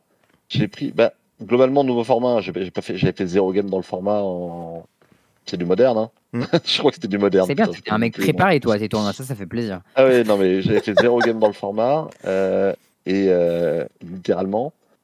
Et au tournoi, je prends, je crois que j'essaie de contrer un spell incontrable. Bah, t'as le droit d'essayer, hein. T'as pas le droit d'y arriver. Ouais, mais ça m'a coûté la game. Hein. Ça résout. ça m'a coûté la game, mais voilà, ça, ça passe. Chez, bien fait pour moi. C'est euh, le but, c'était de faire un truc illégal, mais c'était un play complètement pourri, ça m'a coûté la game, très bien. Mais un peu plus tard, j'ai pris un deuxième warning pour un truc un peu moins pire. Mais tu un truc prends pas de warning quand tu contre euh, un contrat. Et, et euh, euh, bah, j'ai quand même essayé de le contrer. Hein. Ah oui, ok. Il, allait au bout d'essayer de le contrer. Mais en même temps, si ça ne va pas, ça paraît logique, tu vois. Et et oui, c'était quoi? Oui, en plus, c'était une carte euh, récente que j'avais vue en draft, mais j'avais jamais vu cette partie. C'est la, euh, la, la 1-2 pour un vert qui rajoute de la ah oui, Delighted Halfling, ouais. Halfling. Et qui rend incontrable. Autant dire qu'en limité, je m'étais jamais intéressé à cette ligne du texte. Elle était pas très pertinente, en effet. et, euh, et à un moment, dernière ronde, euh, ça, ça aurait été finalement ma dernière ronde. Euh, faut que genre que je gagne mes quatre dernières rondes pour faire 250 balles de plus. Hmm. Donc, euh, je, suis, je suis déjà un peu HS. Je compte Marcio Carvalho. Je euh, j'active. Je lui ai fait quoi? J'ai activé une Shell Dock pour la win. Alors, hmm. avec euh, en mélangeant avec ma Jace en me disant 20 cartes dans le deck, 20 cartes dans le graveyard. Il y avait 20 cartes dans le graveyard, il y avait 20, 22 cartes dans le deck. Ça me, faisait gagner, ça me faisait gagner si j'ai casté mon spell. Il fait bah non je me suis dit ah putain je vais prendre tellement cher. Moi alors déjà j'ai pris des warnings là-dessus, mais euh, j'ai déjà pris deux warnings sur des trucs dans ce genre-là. Mais à mon époque un truc comme ça tu te fais des culs direct. Ah ouais. Ouah, je fais ouah l'horreur. Je m'en tire bien si je prends game loss. L'arbitre arrive me fait t'as déjà pris des warnings pour ça? Oui deux. Bon bah warning. Quoi? Et ah je garde mon spell tout ça. Et derrière. Probablement euh, que tu en avais pris qu'un parce que trois warnings pour la même chose c'est game loss mais. Ouais, bah écoute. Euh, en tout cas, j'étais tétanisé. Je comprenais même pas pourquoi j'avais encore le droit de jouer. Et c'est genre, là, je fais une connerie dans le genre, euh, il a deux cartes dans le deck, euh, je pose mon land, puis je veux mon crabe. C'est vraiment un truc de ce niveau-là. J'étais, ah mais je suis complètement sorti du truc. J'ai perdu la 1, j'ai fait, je concède, je drop. ça me saule. Ça me saoule, je, je comprends pas ce que je fous là. ah merde Ah là là là là Vaut mieux ah, dropper, dans l'honneur je, je lui dis franchement, à ce rythme-là, je, vais me prendre, je vais me prendre une DQ et un ban en essayant de jouer normalement et je prends plus aucun plaisir à jouer, donc euh, je vais arrêter là. Putain, c'est incroyable. Ah, ah c'est terrible. Parce qu'en plus, ce qu'il faut savoir, c'est que genre, euh, actuellement, les règles, elles ont quand même évolué dans la direction euh, de pas chercher à être foncièrement punitif quand les joueurs font des erreurs. Ouais, ouais. Mais plutôt d'aller dans le truc, genre, on est vigilant, etc. Mais globalement, si les gens essaient de faire des trucs, on roule à l'intention et machin, ça va, tu vois. Ouais. En, en l'occurrence, un, un mec qui a, qui a un historique, euh, qui a un historique, qui s'est déjà pris un bas des deux DQ en Pro Tour, non, une DQ en Pro Tour, une, une, DQ en Grand Prix, qui, euh, qui s'est déjà pris plus de warning dans la journée et qui essaie de caster un spell de façon complètement illégale sur son propre, avec, avec ses propres interactions. C'est suspect. Qui, lui fait, qui lui fait gagner la game si ça passe. Euh, moi, j'avoue que je trouve ça assez chaud. Mon, un, mec m'aurait fait ça, aurait pris warning, j'aurais été fou. Personnellement, hein, ça marche dans les deux sens. Hein, en vrai, c'est juste bizarre que Marcio ait pas à pile pour qu'il y ait une investigation, en vrai. Je pense que. Enfin. Je crois qu'il a vu à quel point j'étais à l'ouest. Hein. Mais bon, au final, tu, as préservé tes trucs. Après, c'est un peu dommage qu'au final, tu te retrouves à jouer à Magic dans la crainte, quoi. Mais bon. Ouais, ça, c'est. Euh, Ouais. Vaut mieux, vaut mieux être attentif à être carré euh, que, que, faire des. Oui, oui, non, mais euh, oui, puis je pense que c'est euh, c'est aussi un un héritage d'une partie un peu moins glorieuse de mon passé que que d'avoir peur de me faire pécho quand je fais une connerie. Hmm. C'est vrai. Et et là, même en même en étant même en étant réglo au, au maximum une petite connerie, ça me renvoie à sans doute un sentiment de culpabilité euh, que, que j'aurais pas eu si j'avais pas mon historique. Ouais, je comprends. Ok. Au, au moins, c'est honnête, franchement. Hein. Après, mm. Euh, tu vois d'ailleurs, euh, là, il y a une situation un peu bizarre, enfin, mhm. que moi je trouve un peu bizarre. Genre. moi, je la trouve carrément bizarre. je vais être honnête à ton époque, tu vois, on, était, on, est d'accord, quand des gens étaient ban ou disqualifiés, etc., à des gros événements majeurs, il y avait euh, un, un, communiqué de Wizard qui sortait pour les motifs de ce ban. Ouais, on, est d'accord. Oui. Bon. Euh, du coup, pour te tenir au courant, euh, là, tu vois, tu as, joué contre un adversaire où tu t'es où tu t'es pris match loss parce que tu t'es gouré de table à ton pro tour. Oui, une belle histoire encore. Qui s'appelle Federico Vueno, je crois. Ouais. Très bien. À des bars. T'as joué contre Frédérico Ouais, j'en ai parlé avec lui au téléphone l'autre jour. Et, euh, et en fait, ce qui s'est passé, c'est que euh, bah, du coup, la ronde suivante, ce mec-là, il s'est fait disqualifier contre Karl Sarap. Hmm. Ouais. Et euh, il se trouve qu'en fait, ce gars-là. Silence, radio chez Wizard. Non, mais j'y viens, j'y viens. Il se trouve que ce gars-là, en mm. fait, est qualifié aux Worlds de cette année via Athènes. Tu vois, parce qu'il a, fait, il a gagné Athènes, je crois, et les RCQ, ils qualifient directement aux Worlds si tu les gagnes ou tu fais finale. Et, et les RC, pas les RCQ d'ailleurs. Bref. et en fait, ce qui s'est passé, c'est que ben, moi, genre, je trouvais ça un peu bizarre d'avoir un mec qui s'est fait disqualifier au dernier Pro Tour pour des raisons euh, qui ont été expliquées qui ressemblent grandement à de la triche. Ah, c'est carrément de la triche. C'était quoi le truc? Alors en gros, ce qu'il a fait, c'est que euh, il a discardé deux fois la même carte de tour ah, de oui, oui, la sur, montagne. Euh, la montagne. Sur un la, la, la montagne deux fois. Et après, il a tenté. J'en ai, parlé avec son adversaire après, oui. Et eh ben voilà, j'en ai parlé aussi justement avec Karl Sarap. Et et en fait, bah en gros, ce qu'il me disait, c'est que lui, il était pas hyper à l'aise d'en parler, machin, machin. Euh, mais du coup, il m'a dit, en gros, l'explication, je l'ai donnée sur Twitter, tu vois. Mais euh, moi, ce que je peux te dire, c'est que j'avais un sentiment qui était pas ouf en jouant et qu'il avait ce côté très sloppy, très bizarre, en fait, très suspect. C'est ce qu'il m'avait raconté aussi, ouais. Et, euh, et je dis, ok, ok. Et donc, du coup, ben, moi, ce que, ce que je vois, c'est que ben, il y a, y a des joueurs qui ont un passif pour les Worlds, tu vois, qui ont déjà été chopés en train de faire des trucs qui étaient très border. Mais bon, soit. Par contre, il y a ce gars-là qui s'est fait disqualifier du dernier Pro Tour et on n'a pas d'infos dessus. Et pourtant, il est toujours, enfin, il est sur le Discord des Worlds, donc visiblement, il est qualifié aux Worlds. Donc du coup, bah moi, ça m'emmerde un peu. Donc, ben, j'envoie un message sur le Discord. Je fais du coup, est-ce que vous avez l'intention de partager des infos euh, vis-à-vis de ces disqualifications là, tu vois? Et euh, moi, ce qui se passe, c'est que bah, grossièrement, j'ai une réponse un peu, euh, un peu corpo qui est en mode, il y a des investigations chez Wizard. Euh, c'est pas des investigations publiques, point. Tu vois. Et, et du coup, j'étais un peu en mode, ouais, enfin, je veux bien, mais du coup, euh, c'est pas ouf parce que, enfin, en fait, au lieu de mettre la pression sur. Euh, si, si, jamais il y a une enquête qui a été faite et que vous estimez que c'est pas fait, ben dites-le. Dans ce cas-là, genre, tranquille, il y a pas de souci, on vous croit. Mais mm. dans le cas contraire, si jamais vous êtes pas trop sûr ou vous voulez pas publier des conclusions, ben l'ambiance que ça fout aux Worlds, elle est un peu merdique, quoi. Parce que ça veut dire qu'on va peut-être jouer contre des tricheurs, et c'est pas trop un truc qu'on a envie de faire. Et en plus de ça, on sort d'une période de Covid où il y a eu beaucoup d'événements sur Arena, donc il y a beaucoup de joueurs qui viennent d'Arena, et qui n'ont pas envie... Enfin, Arena, c'est un, contexte safe où tu peux pas gruger, tu vois, c'est encadré par le logiciel, et du coup, c'est pas faisable. Et, et du coup, ben... Genre, j'en ai parlé justement avec euh, Karl Sarap, et il m'a dit qu'en fait, lui, il préférerait que ce soit sur, euh, bah, justement... Euh, euh, Arena ou MTGO, etc. Parce qu'en fait, c'est des logiciels et du coup, on peut pas tricher. Et du coup, il aura pas peur de se faire gruger. Et je trouvais ça terrible parce que ça veut dire que. Enfin, moi, personnellement, Magic, ce que j'adore, c'est jouer en papier. Tu vois, jouer, jouer en ah ligne, ça m'amuse vachement moins. Et, euh, et, voilà. Le truc, c'est que euh, il y a quand même des gens qui ont peur, du coup, au point de, de se faire gruger, etc., au point de préférer pas jouer, genre, un event comme ça en vrai. Mm.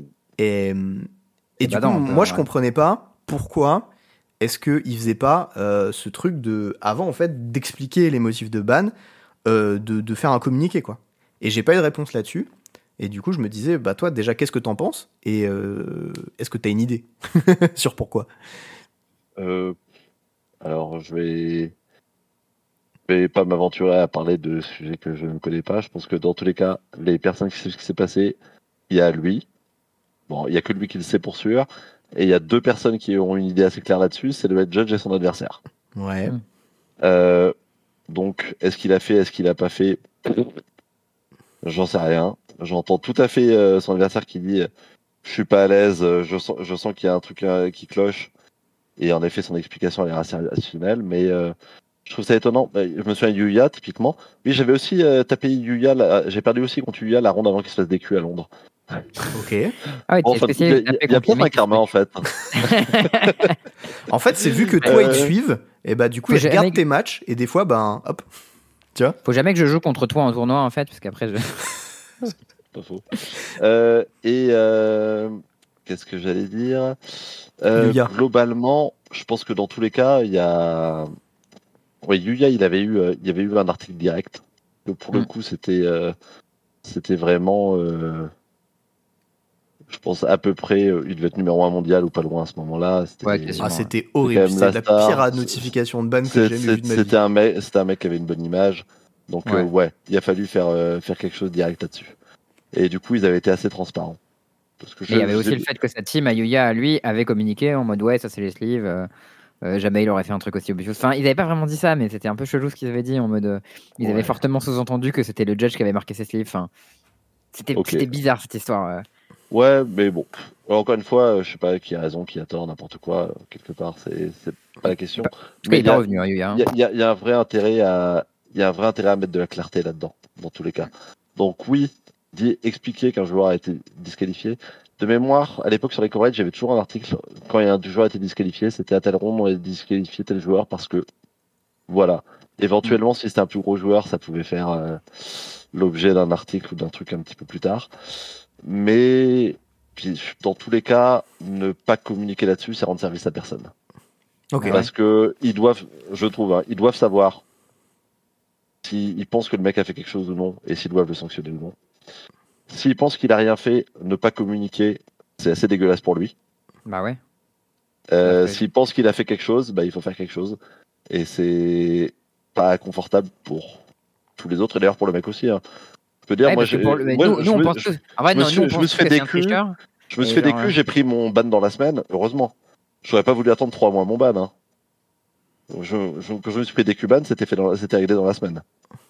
Et, euh, et franchement, quelqu'un dont c'est le dont c'est le boulot, dont c'est le boulot qui est, qui est déjà en train de prendre ses billets d'avion pour les tournois suivants, je pense qu'il a aussi envie de savoir de, de savoir s'il a une sanction euh, s'il a une sanction ou non. Donc, dans, dans tous les cas, de manière générale, pour la communauté, tant qu'il n'y a pas d'infos, nous, pour nous, c'est le mec qui s'est fait décu parce qu'il a triché si à la fin euh, la réponse c'est qu'il n'y a pas de sanction et il y a pas parce que eux ils, concluent qu'il n'a pas triché, qu'il n'y a pas d'annonce, bah lui ça lui nique sa réputation alors que en vrai il n'a pas triché, tu vois. Oui complètement. Mais ensuite c'est moi j'ai une théorie dessus. Le truc pourquoi ils font ça. C'est que à mon avis c'est que Wizard se couvre de poursuites légales potentiellement. En fait l'idée c'est que si jamais ils bannent quelqu'un et que cette personne se fait harceler derrière, parce que Twitter, parce que machin, parce que truc, et que les gens ils disent ouais, t'es un connard, machin, t'as triché, blablabla, et le mec se fait harceler. Je pense qu'il légalement, il y a moyen qu'il se retourne contre Wizard. Et je pense que bah. c'est la peur de ça. Si c'est ça, c'est vraiment de la merde. Et, puis, et puis dans tous les cas, je, veux dire, et là encore, je ne sais pas comment a évolué leur système de ban aujourd'hui, mais on ne sait pas comment il a évolué. Il y, a, toujours eu quelque chose de l'ordre du euh, au petit bonheur la chance. Parce que un mec va piocher euh, trois extra cartes par tour pendant trois tours, tu vas t'en rendre compte. Mais il y a plein de gruges où tu peux pas être sûr à 100%. À ce moment-là, avoir un entretien de 10 minutes avec un mec, plus un mail dans lequel tu lui demandes de s'expliquer de 15 ou 20 lignes, et prendre une, et, euh, prendre une décision qui va lui faire perdre son boulot, par exemple, en termes de justice, c'est quand même super limite. Je dis pas que c'est facile de faire autre chose et de faire mieux. Hein. Hmm. Mais euh, si un jour quelqu'un les attaque en justice euh, sur le thème, euh, bah non, vous m'avez fait perdre mon boulot, vous avez aucune preuve, vous avez juste des suspicions, mais vous avez aucune preuve. Qu'est-ce qui se passe pour eux? C'est pas une, c'est pas quelque bah, chose eux, ils peuvent, ils, peuvent, très bien dire, nous on t'a disqualifié de notre tournoi, on a tous les droits sur notre cycle circuit tournoi, donc on disqualifie si on veut, voilà la décision de l'arbitre. Oui, mais à, à, ce moment-là, c'est pareil dans les, dans les entreprises. Tu peux dire qu'un patron, dans un pays où le droit du, bah, typiquement les États-Unis, où le droit du travail. Ah non, ça n'a rien à voir, parce que le droit du travail, c'est encadré par la, loi, alors que le, le pouvoir d'une entreprise sur son site de tournoi, c'est encadré par les règles que l'entreprise fixe dans son site de tournoi. Je veux dire, euh, Magic fixe les règles dans lesquelles il a le droit de te disqualifier dans son tournoi. Donc euh, il choisit comment il disqualifie, alors que c'est pas ton entreprise qui choisit les règles dans lesquelles il a le droit de te virer, c'est la loi qui, choisit, qui encadre ça. Au niveau du américain, il y a des questions du genre. Ça dépend des. Ouais. Du, du, genre, bah, déjà, tu as des trucs euh, complètement what the fuck, genre l'extraterritorialité du, du, droit américain. Toi qui es dev, genre, tu vois les problématiques que ça peut causer des fois. Et genre, en dehors de ça, il y a des trucs où, ben, en fait, si dans le jeu, ça a des conséquences sur ta vie réelle, le mec il peut se retourner contre Wizard et porter plainte pour diffamation parce qu'ils ont dit des choses que lui il estime pas vraies. Et ensuite, il faut que Wizard ait la preuve, la preuve de ce qu'il avance derrière au niveau de la justice américaine. Enfin, tu vois, c'est, c'est genre bah, un peu compliqué quand même. Ils ont pas envie de se ah. foutre là-dedans.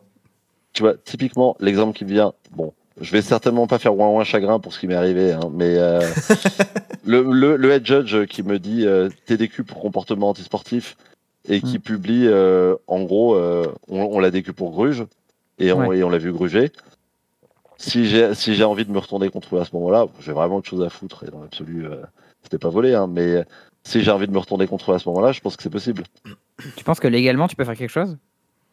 Euh, Bah, c'est-à-dire que. Enfin, je vois pas trop ce que légalement tu as le droit de faire, moi personnellement. Bah, en, en, termes d'atteinte à l'image, de dire euh, de façon publique que quelqu'un a fait quelque chose pour lequel tu l'as même pas condamné et pour lequel tu euh, et pour lequel tu euh, t'as absolument aucune preuve et tu reconnais et t'as reconnu ne pas avoir de preuves pendant l'investigation c'est quand même chaud bon là c'est mon, mon, exemple à moi mais je pense qu'il y a des trucs il y a des trucs beaucoup plus graves hein. oui, oui non, mais même genre tu restes dans le cadre d'un jeu d'un tournoi organisé par toi-même dans lequel tu fixes tes propres règles et euh, tu as euh, virtuellement tous les droits. Quoi. Enfin, donc... Ouais, bah, on, on, peut, aussi ouvrir après la page fiscalité la, la, la, page justice, ouais. la, page justice et droit du travail. Euh, à quel point est-ce qu'une entreprise peut faire ce qu'elle veut quand par, par, rapport à ses employés? Hmm. Est-ce que est-ce qu'un joueur, pro est un employé de la boîte? Bah non, pas du tout, justement. Plus maintenant, là où, ça c'est sûr. Bah, c'est là où ils ont plein de droits. C'est que toi, toi tu participes à leur circuit, mais t'es pas employé. T'as pas toute la protection qui va avec le statut d'employé, en fait. Non, t'as pas, pas toute la protection, mais euh, ça, ça reste bah, typiquement quelqu'un qui en fait son revenu, euh, son unique revenu, qui paie des impôts dessus, etc. pour, lui, son, pour, lui, son, employeur, c'est Wizard of the Coast. Et je, je pense que c'est défendable, dans certains cas, c'est défendable, c'est défendable au pénal. Ensuite, je connais beaucoup moins le droit du travail américain que, que français. Mais euh, c'est pas si simple. Hmm. Ok. Ok. Euh, non, bah voilà. Euh, moi, c'était un peu tout là-dessus. Charles, est-ce que tu veux prendre la suite? Ouais, moi, je voudrais savoir juste si tu as des petites anecdotes good story, bad story, whatever. Euh, si tu avais par exemple sur, euh, sur un tournoi ou un joueur. Euh. Alors, vous voulez des good story Attendez.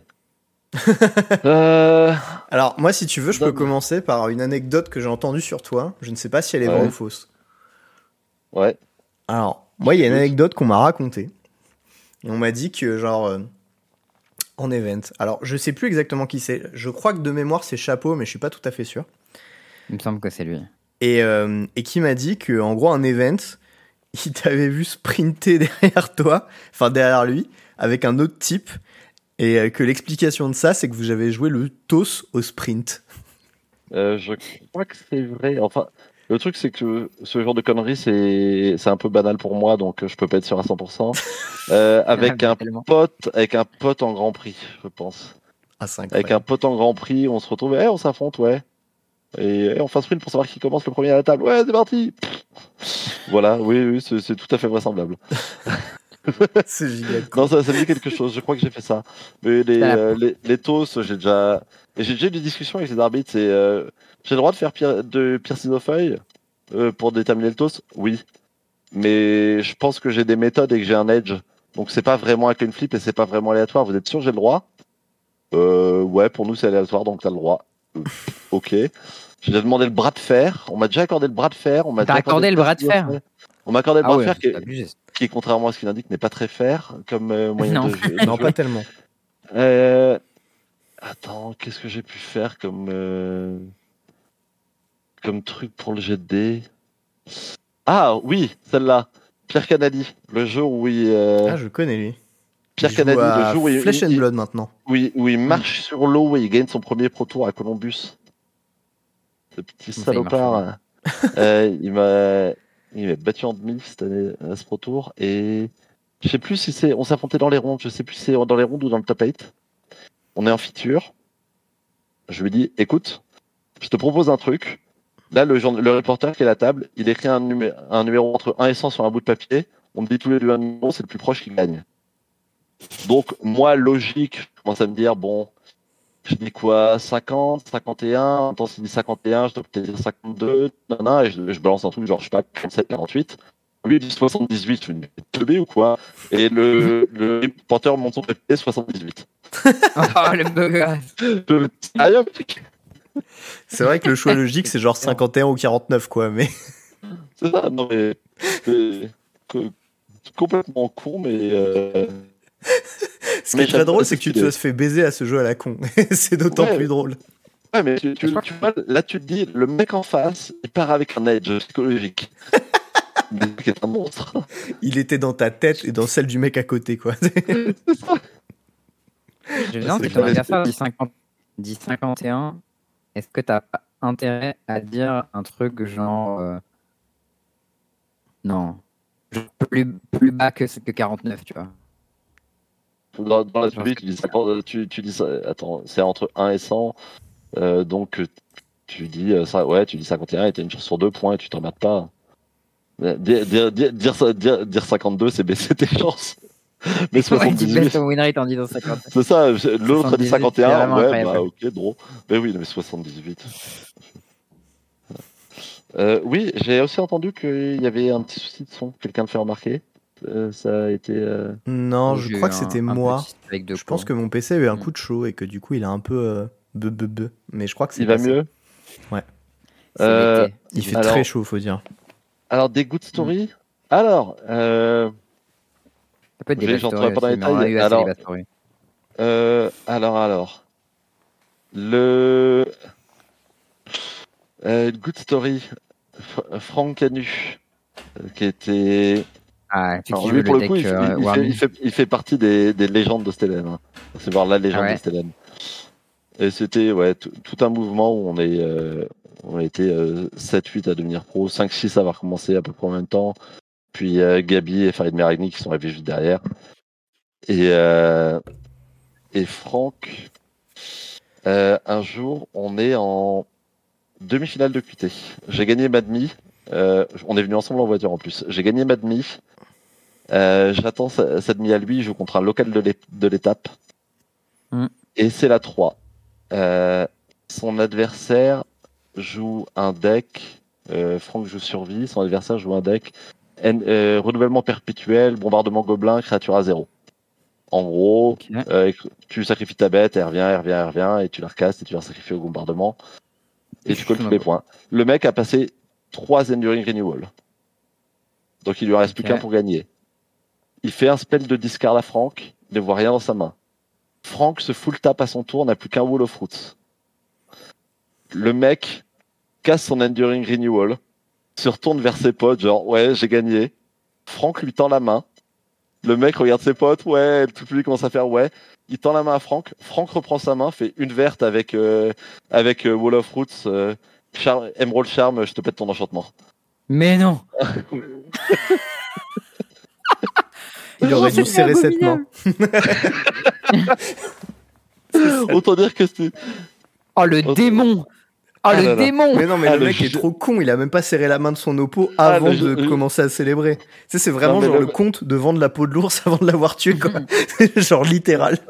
Non, non, mais c'est pas euh, la peau de l'ours.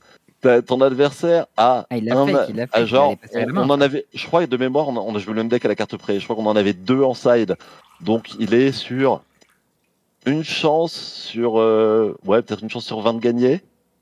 Son adversaire lui tend, il tend la main à son adversaire.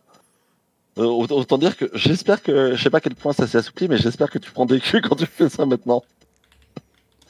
mais, ah, il tend la main euh, parce qu'il pense qu'il a gagné? Non, il, il, tend, il tend la main, c'est Franck qui tend la main à son adversaire en mode bravo, t'as gagné. Ouais.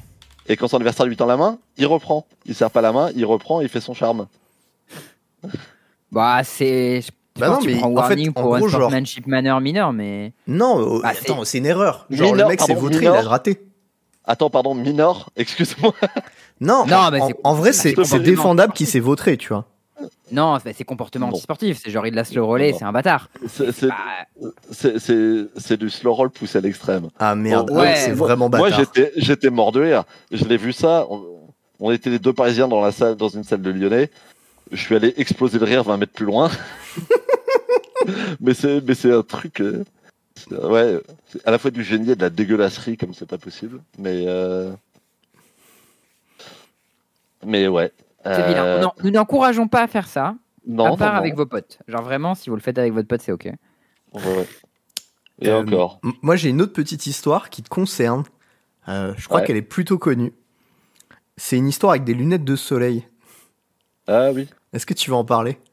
Troisième et dernière des culs. Alors. ah, on, continue. Là, pour le coup. Celle-là, elle est débile, c'est génial. elle, est, parfaitement débile. c'est génial. Elle, est, mais parfaitement débile. Là, pour le coup, euh, ça doit faire deux mois que je suis revenu de mon ban. Euh, je suis dernière ronde d'un Grand Prix en Nouvelle-Zélande. Euh, invaincu. Je joue contre un mec, Mathieu Bowman. Tiens, son nom m'est resté. je connais un Bowman, mais le mec a fait deux dans sa vie, mais son nom m'est resté. il a une paire de lunettes de soleil accrochées sur sa chemise, bien réfléchissante, et je vois toute sa main à travers. Ah, le débile. C'est vraiment le, le par excellence, tu sais. c'est vraiment et, ça. Et je lui dis pas. Et voilà, quand je disais que euh, le moindre truc que je ferais me retomberait dessus. Non, mais c'est pas pour ça que tu t'es fait des culs. Non, non, mais on y revient. Euh, on, y arrive.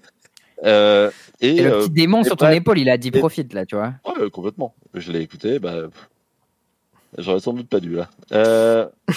oui, non, je, pense que je sais ce que j'aurais dû faire. J'aurais dû à ce moment-là me lever. Un instant, je t'en prie, judge, mon, adversaire euh, me, montre sa main, est-ce que j'ai le droit de regarder dedans ou pas? Et ensuite, c'est entre, moi, ensuite, c'est entre moi et ma conscience.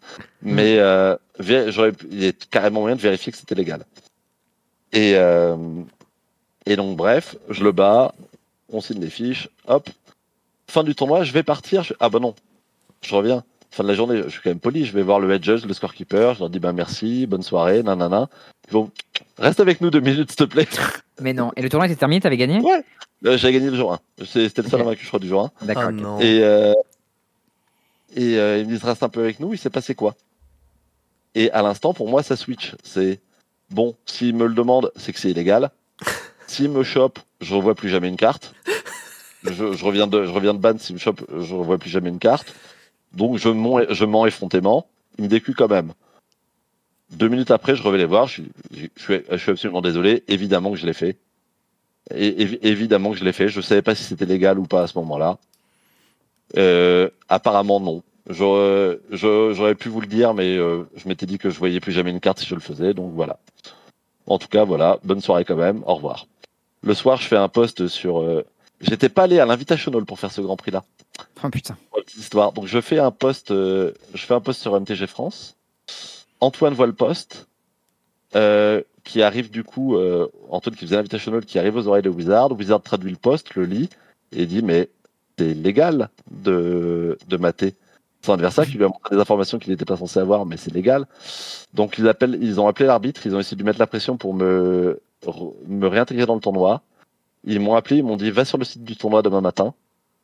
Et l'arbitre a dit ouais, t'avais le droit de le faire, mais euh, je, je maintiens le, la DQ pour mensonge à l'arbitre. Ah, Ce qui est légitime. ah oui, mais légitime, légitime. Ah oui, non, mais entre, entre nous, autant la même scène se produirait aujourd'hui, je dirais au mec, gars, tes lunettes, fais gaffe, et on, et on continuerait la partie normalement. Autant mm. à l'époque, je l'ai fait sans savoir si c'était légal. Aucun, j'ai, ça fout un peu les boules, mais j'ai aucun souci avec le fait de me faire, de me faire DQ pour ça.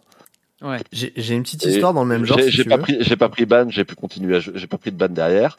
J'ai pu continuer à jouer, euh, mais. Euh, dans, dans le même genre, il y, a, bah, il y a pas longtemps, c'était à Tours, je crois, j'étais là pour un tournoi. Je crois que c'était Gaël que je regardais jouer.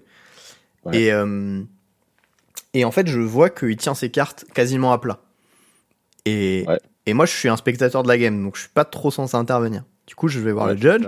Je fais écoute, euh, Là, Gaël, euh, il donne sa main à son oppo, quoi. Est-ce que je peux faire une remarque, tu vois, pendant la game sur, sur ça? Et, et c'était Pierre, du coup, le judge, et il me fait, mais mm. non, c'est outside assistance, tu dois fermer ta gueule, tu vois. Et du coup, j'étais en mode, D'accord. Et du coup, je vais le voir après la game. Je lui fais gros, lève tes cartes quand tu joues. et lui, l'arbitre, pour le coup, il a pas le droit d'aller dans la partie et de dire. ben non, parce que en fait, c'est son oppo qui lui donne volontairement une info. Genre, il a le droit de le faire s'il veut, en fait. Et... Ah ouais, mais c'est forcément volontaire, tu vois. bah, c'était peut-être pas Gaël alors, ah bah, parce que Gaël ah bah, se souvient pas, mais. Ça, je, me souviens, ça, ça me rappelle une good story. Et ça, je, crois que c'est un. Pour t'as le droit de le faire, hein, donner l'info. Je crois que c'est un des plays dont je suis le plus content de ma vie. C'est un. On avait fait un grand prix par équipe avec Antoine à, à Columbus. Et c'est le tournoi où et ça m'est pas arrivé souvent, mais où globalement, on a outplayé assez fort, on a outplayé assez fort la plupart de nos adversaires, et du coup, on renversait des games tout le temps. Tu vois, des, des games que tu as 10% de chance de gagner. Ah, je pense qu'on a dû en, et tu t'offres 10% parce que tu joues mieux que l'autre. Je pense qu'on en a gagné 3 ou 4 euh, sur le jour 2. Ah, et, ça, fait tellement plaisir. Et notamment une game, on a perdu, partie perdue sur le board. En gros, les mecs, s'ils font une attaque globale, ils se foirent, on les bute. S'ils attendent deux tours, ils ont gagné. Hmm. Et là, avec Antoine, on est un peu deg et on les entend dire euh, bah on attaque ou pas? Ouais, mais s'ils ont un removal, on a perdu. Je fais Antoine, fais comme moi maintenant. Je pose ma main, il pose sa main, ils attaquent, on bloque, on les bute.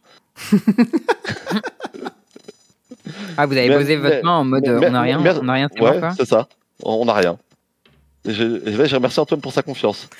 Antoine fait comme moi maintenant. Pouf. On, a posé nos mains sur la table, ils ont attaqué, on a bloqué, ils sont empalés, on a gagné au tour d'après. C'est ah, quoi ça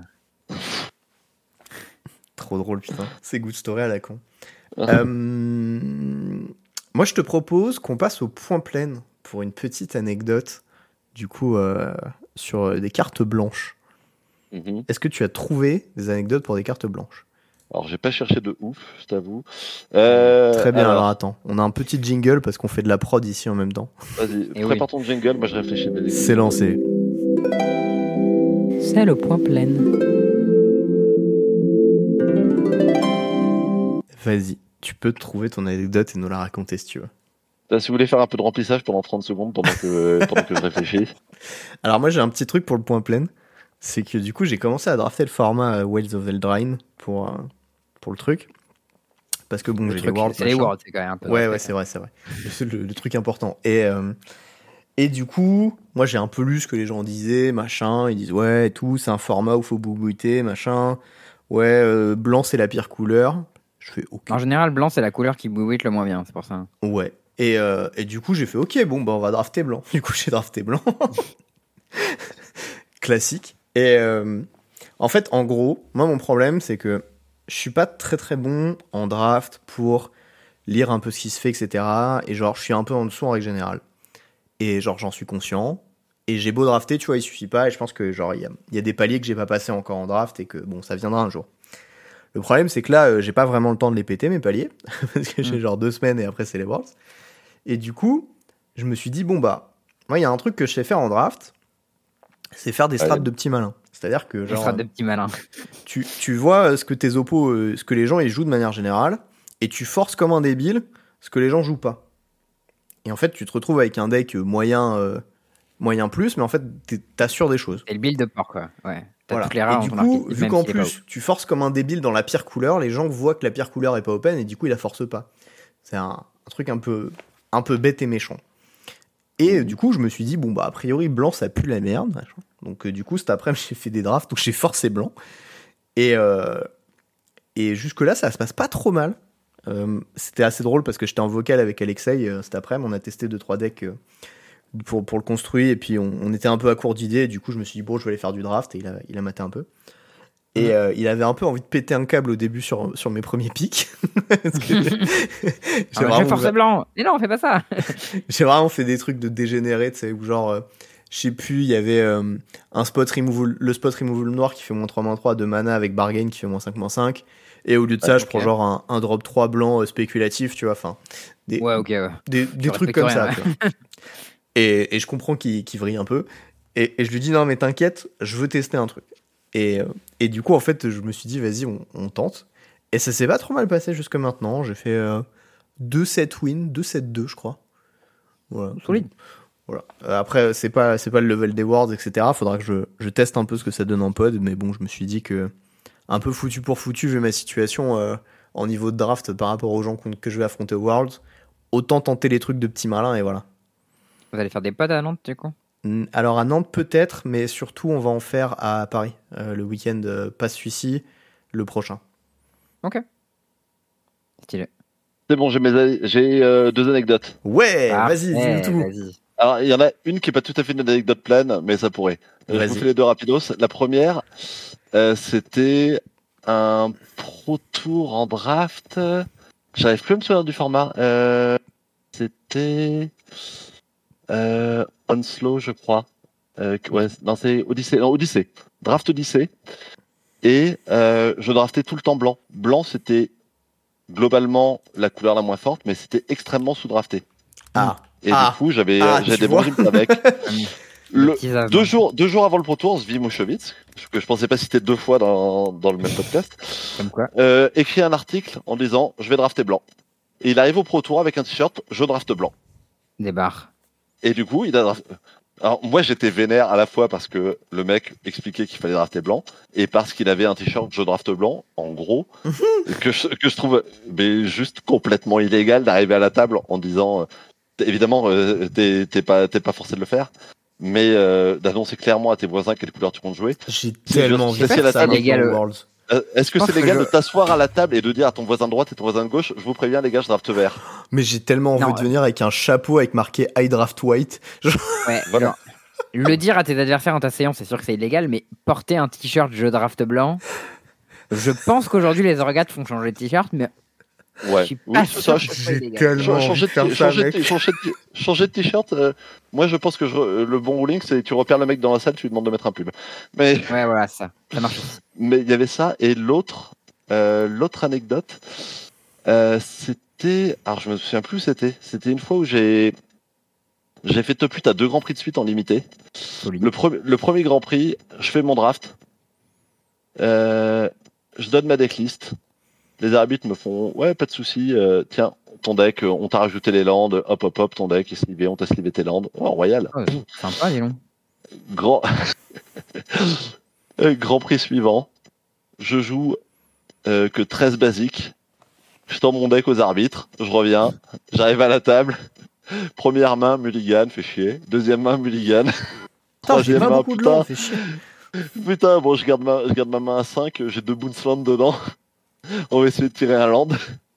Sincèrement, si j'avais eu un land tour 4, je gagnais la 1. Il était atroce avec mon adversaire. Je perds la 1, je fais, bah, ok, j'ai pas de land. je n'avais pas de basique dans mon deck. Il n'avait pas du tout? Non, j'ai pas eu de basique, donc j'avais, euh, j'avais un bilan et deux Boonsland. Waouh. Mais attends, tu t'es pas rendu compte que ton deck il faisait 25 Non, euh, que mon deck faisait 27 cartes, non. Et les judges Non, non plus, non, du coup, pas mal. Et, et les judges non plus, et j'ai les arbitres, je fais bah pardon, euh, il y, a, y, deux semaines- il y a deux semaines vous nous foutiez les landes, là vous les foutez pas. euh. Ouais, non, bon, et vous devez pas vérifier les decks avant les. En général, vous vérifiez les decklists, vous vérifiez les decks. Oui, on a vérifié, mais il n'y avait pas les landes et c'était pas grave, c'était à vous de les mettre. Ah. Alors je suis partagé entre putain, je suis complètement con et bordel et vous vous foutez un peu de ma gueule. Ouais. Mais j'ai pris Game Loss et j'ai perdu la 2. Enfin, Game Loss, non. J'ai joué la game que j'ai perdu. J'ai rajouté mes landes et j'ai perdu la 2. j'ai perdu en quart. Rude. Bon, c'était pas, c'était pas un deck blanc, c'était un deck bleu-rouge. Mais, euh, mais dans l'idée de, de contrariété due à des landes basiques, euh, c'est ça qui m'est venu. ah, euh, Fl- Florent Jedon, tiens, euh, notre équipier avec Antoine, on parlait de Mike Long. Pouf. Mm. Et pour le reciter, on a fait Alors, l'équipe de Mike ju- Long. au- juste pour expliquer vite fait, Mike Long, c'est euh, quelqu'un qui est un peu connu comme euh, le, le chat noir à Magic, étant un gros tricheur. Genre, les seules Et choses que je sais de lui, c'est qu'il a beaucoup gagné en trichant à un moment donné et qu'après il a arrêté de jouer. Et il a gagné l'Invitational. Il a une carte à son effigie. C'est Ah, quoi il y a la une carte carte avec sa gueule dessus Je crois que c'est Rootwater Thief 1-2. C'est la moins bonne carte d'Invitational. C'est 1-2 pour euh, un bleu et un. Euh, et quand tu tapes. Quand tu tapes l'adversaire, tu peux genre payer 2 pour. euh, ah, je sais plus. C'est des mauvaises extractions. Chercher dans ton deck une carte et ouais, Non, Ouais, une mauvaise- dans le deck de l'adversaire. Ouais. c'est une mauvaise extraction. Une très, Enlève une, qu'une très, seule. une très mauvaise extraction. Mais bref, on joue contre l'équipe de Mike Long et c'est Jedon qui jouait contre lui. Et Flo qui jouait tout le temps blanc. Il a tout le temps joué blanc, tout le temps joué Winnie White à tous ces tournois. Ce qui s'appelle Florian Jedon Florent, Florent, en l'occurrence. my bad. Florent Jedon. Et C'est en forcément une bonne personne. Ah oui, formidable. Euh, Florent Jedon, euh, oui, le... oui, c'est une sorte de Guillaume faute à pas blanc. Incroyable. Et, euh, et le mec, alors le mec, pour... je dis Guillaume, attends, une chose à la fois, je me disperse pas. Euh, il s'est planté, il a, il a pas listé les bons decks, on s'est pris un, un, une deck, un deck check, il dit, les gars, je crois que j'ai fait une connerie, quoi, tu vas prendre game loss? Non, mais a priori, je vais pas jouer les, des basiques qui correspondent aux couleurs que je joue à ma première ronde. Mais non. il avait listé genre des forêts à la place des swamps. Bon, pour l'histoire, pour l'anecdote pleine, on va dire que c'était des plaines, même si dans l'absolu, je m'en souviens absolument plus. Et en même temps, il y a 40% de chances que ça représente que ça soit des plaines. J'adore la, J'adore la façon dont ce point plein euh, tourne. Je trouve ça formidable. Je te remercie pour ces histoires, Olivier. Et, et Florent Jedon, pour dire le, le, niveau d'honnêteté du gars, un jour, il est venu chez moi, on a joué à GTA. Il s'arrête, je fais, mais tu fais quoi? Il me dit, bah, le feu est rouge. Oh, le champion. il, y a des gens il y a donc quelqu'un qui s'arrête au feu rouge à GTO. C'est pas juste pour la déco. GTA, pardon. GTO, c'est un manga. GTA. Pardon. Ça me termine. C'est glorieux. Ah, elle est très très drôle. Ok, génial. Pour le dire, le, ça te place le niveau d'intégrité d'un gars quand même. Ok, ok. Il jouait honneur des purs du coup quand il pouvait lui. C'est. bah, mono blanc, hein. mono blanc tout le temps. Le mec il est immaculé. Écoute, je comprends. Il y a Wesco aussi dans le même genre. C'est un peu pareil, donc bon. Ok. Bon, je propose qu'on passe, euh, qu'on passe au sign-up. Est-ce que tu as un petit truc euh, à nous partager, Théo, euh, cette semaine? Écoute, ouais. Figure-toi que il y a pas longtemps, une soirée, la copine d'un pote qui est un joueur de Magic. du coup, on, était là au bar et tout, et on discutait avec, avec ma copine et, et cette meuf. Et elle nous disait, ouais, il y a des super musées à Nantes, machin, il faut absolument que vous ayez à celui-ci. Et euh, bon, moi j'étais en mode, ok, ok, pourquoi pas, et ma meuf avait l'air chaude, machin. Puis un jour, un matin, elle me fait, ouais, viens, euh, viens, on va à ce musée. J'étais en mode, je bon, allez, ok, pourquoi pas. J'étais pas hyper chaud, mais soit. Et, euh, et c'est le, le musée de Nantes, enfin je sais plus, mais c'est le musée principal de Nantes en gros. Je sais plus comment il s'appelle.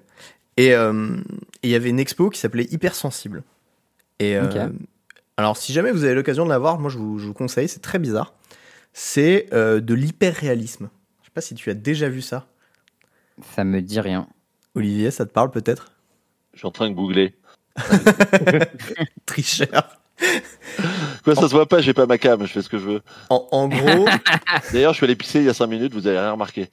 Ah, le ninja Quel champion Pardon, je t'ai coupé. Non, mais en gros, euh, et en gros, c'est euh, des, des, gens qui représentent des êtres humains de manière hyper réaliste, genre littéralement. Et euh, il y en a certains, c'est hyper perturbant. Et il n'y a pas que des êtres humains d'ailleurs, il y a aussi des choses et des plantes, notamment. Genre, il y avait des petites plantes qui étaient dans des coins du musée, tu avais l'impression qu'elles sortaient de terre, et en fait, c'était des fausses plantes, mais qui étaient juste très réalistes. Et, et genre, il y a plusieurs trucs qui m'ont marqué, mais notamment, il y, a, il y avait genre euh, une personne, en fait, qui était dans un coin et qui avait l'air de pleurer sur un mur. Et en fait, il y avait pas, enfin, c'était pas une œuvre, tu sais, qui était genre euh, délimitée ou quoi, c'était juste genre un truc qui était posé là, mais comme quelqu'un en fait qui était en train de chialer contre le mur. et, putain, badon. Je, je vois l'image, ouais. Et du coup, moi, je suis, je suis allé la voir et au moment où je m'apprêtais à lui taper sur l'épaule, je me suis rendu compte qu'il y avait un truc bizarre. Et après, je regarde, je fais, ah mais putain J'ai badé un petit peu pendant 2-3 secondes après. Waouh C'est vraiment très perturbant, mais c'est hyper sympa. Ah, je vois les images en effet. Euh. Ouais, ouais. Il y, en avait beaucoup des comme ça. Euh, et, ah, les euh, nourrissons aussi. De quoi? Ouais, les nourrissons, c'est chelou. Les nourrissons, ils sont extrêmement bizarres. Mais alors, moi, je suis pas. genre, j'ai pas l'intention d'être parent un jour. Et du coup, genre, les, les enfants, c'est pas ma cam. Et du coup, genre, les bébés comme ça, ça m'a mis un peu mal à l'aise, tu vois, genre. Euh, ouais, ils sont badants, je trouve. Ouais, ouais, ils m'ont fait bader très fort. Et euh, moi, je suis, je suis papa, je bosse avec des enfants et je trouve ça chelou aussi. Hein. non, c'est pas que moi, alors très bien. Mais la, la meuf qui pleure, c'est giga chelou aussi. Hein. Ouais, il y a, y a, beaucoup de trucs comme ça qui sont hyper étranges. Et, euh, et genre, c'était marrant parce que par exemple, il y avait un caddie, tu vois, qui était rempli de trucs. Et mm. t'avais l'impression que genre ce truc était réel, genre t'aurais pu le trouver à un caddie de SDF aux US, quoi. Et, et ce qui était hyper marrant, c'est que sur ce caddie, il y avait un, un, réveil radio, je crois, ou une radio, je sais plus.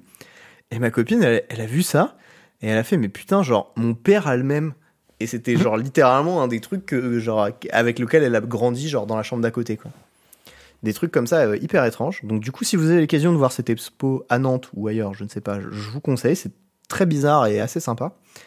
Et du coup, on est aussi allé voir l'expo permanente un peu euh, de, de, de Nantes, on s'est baladé, et il y avait vraiment des trucs genre euh, extrêmement stylé.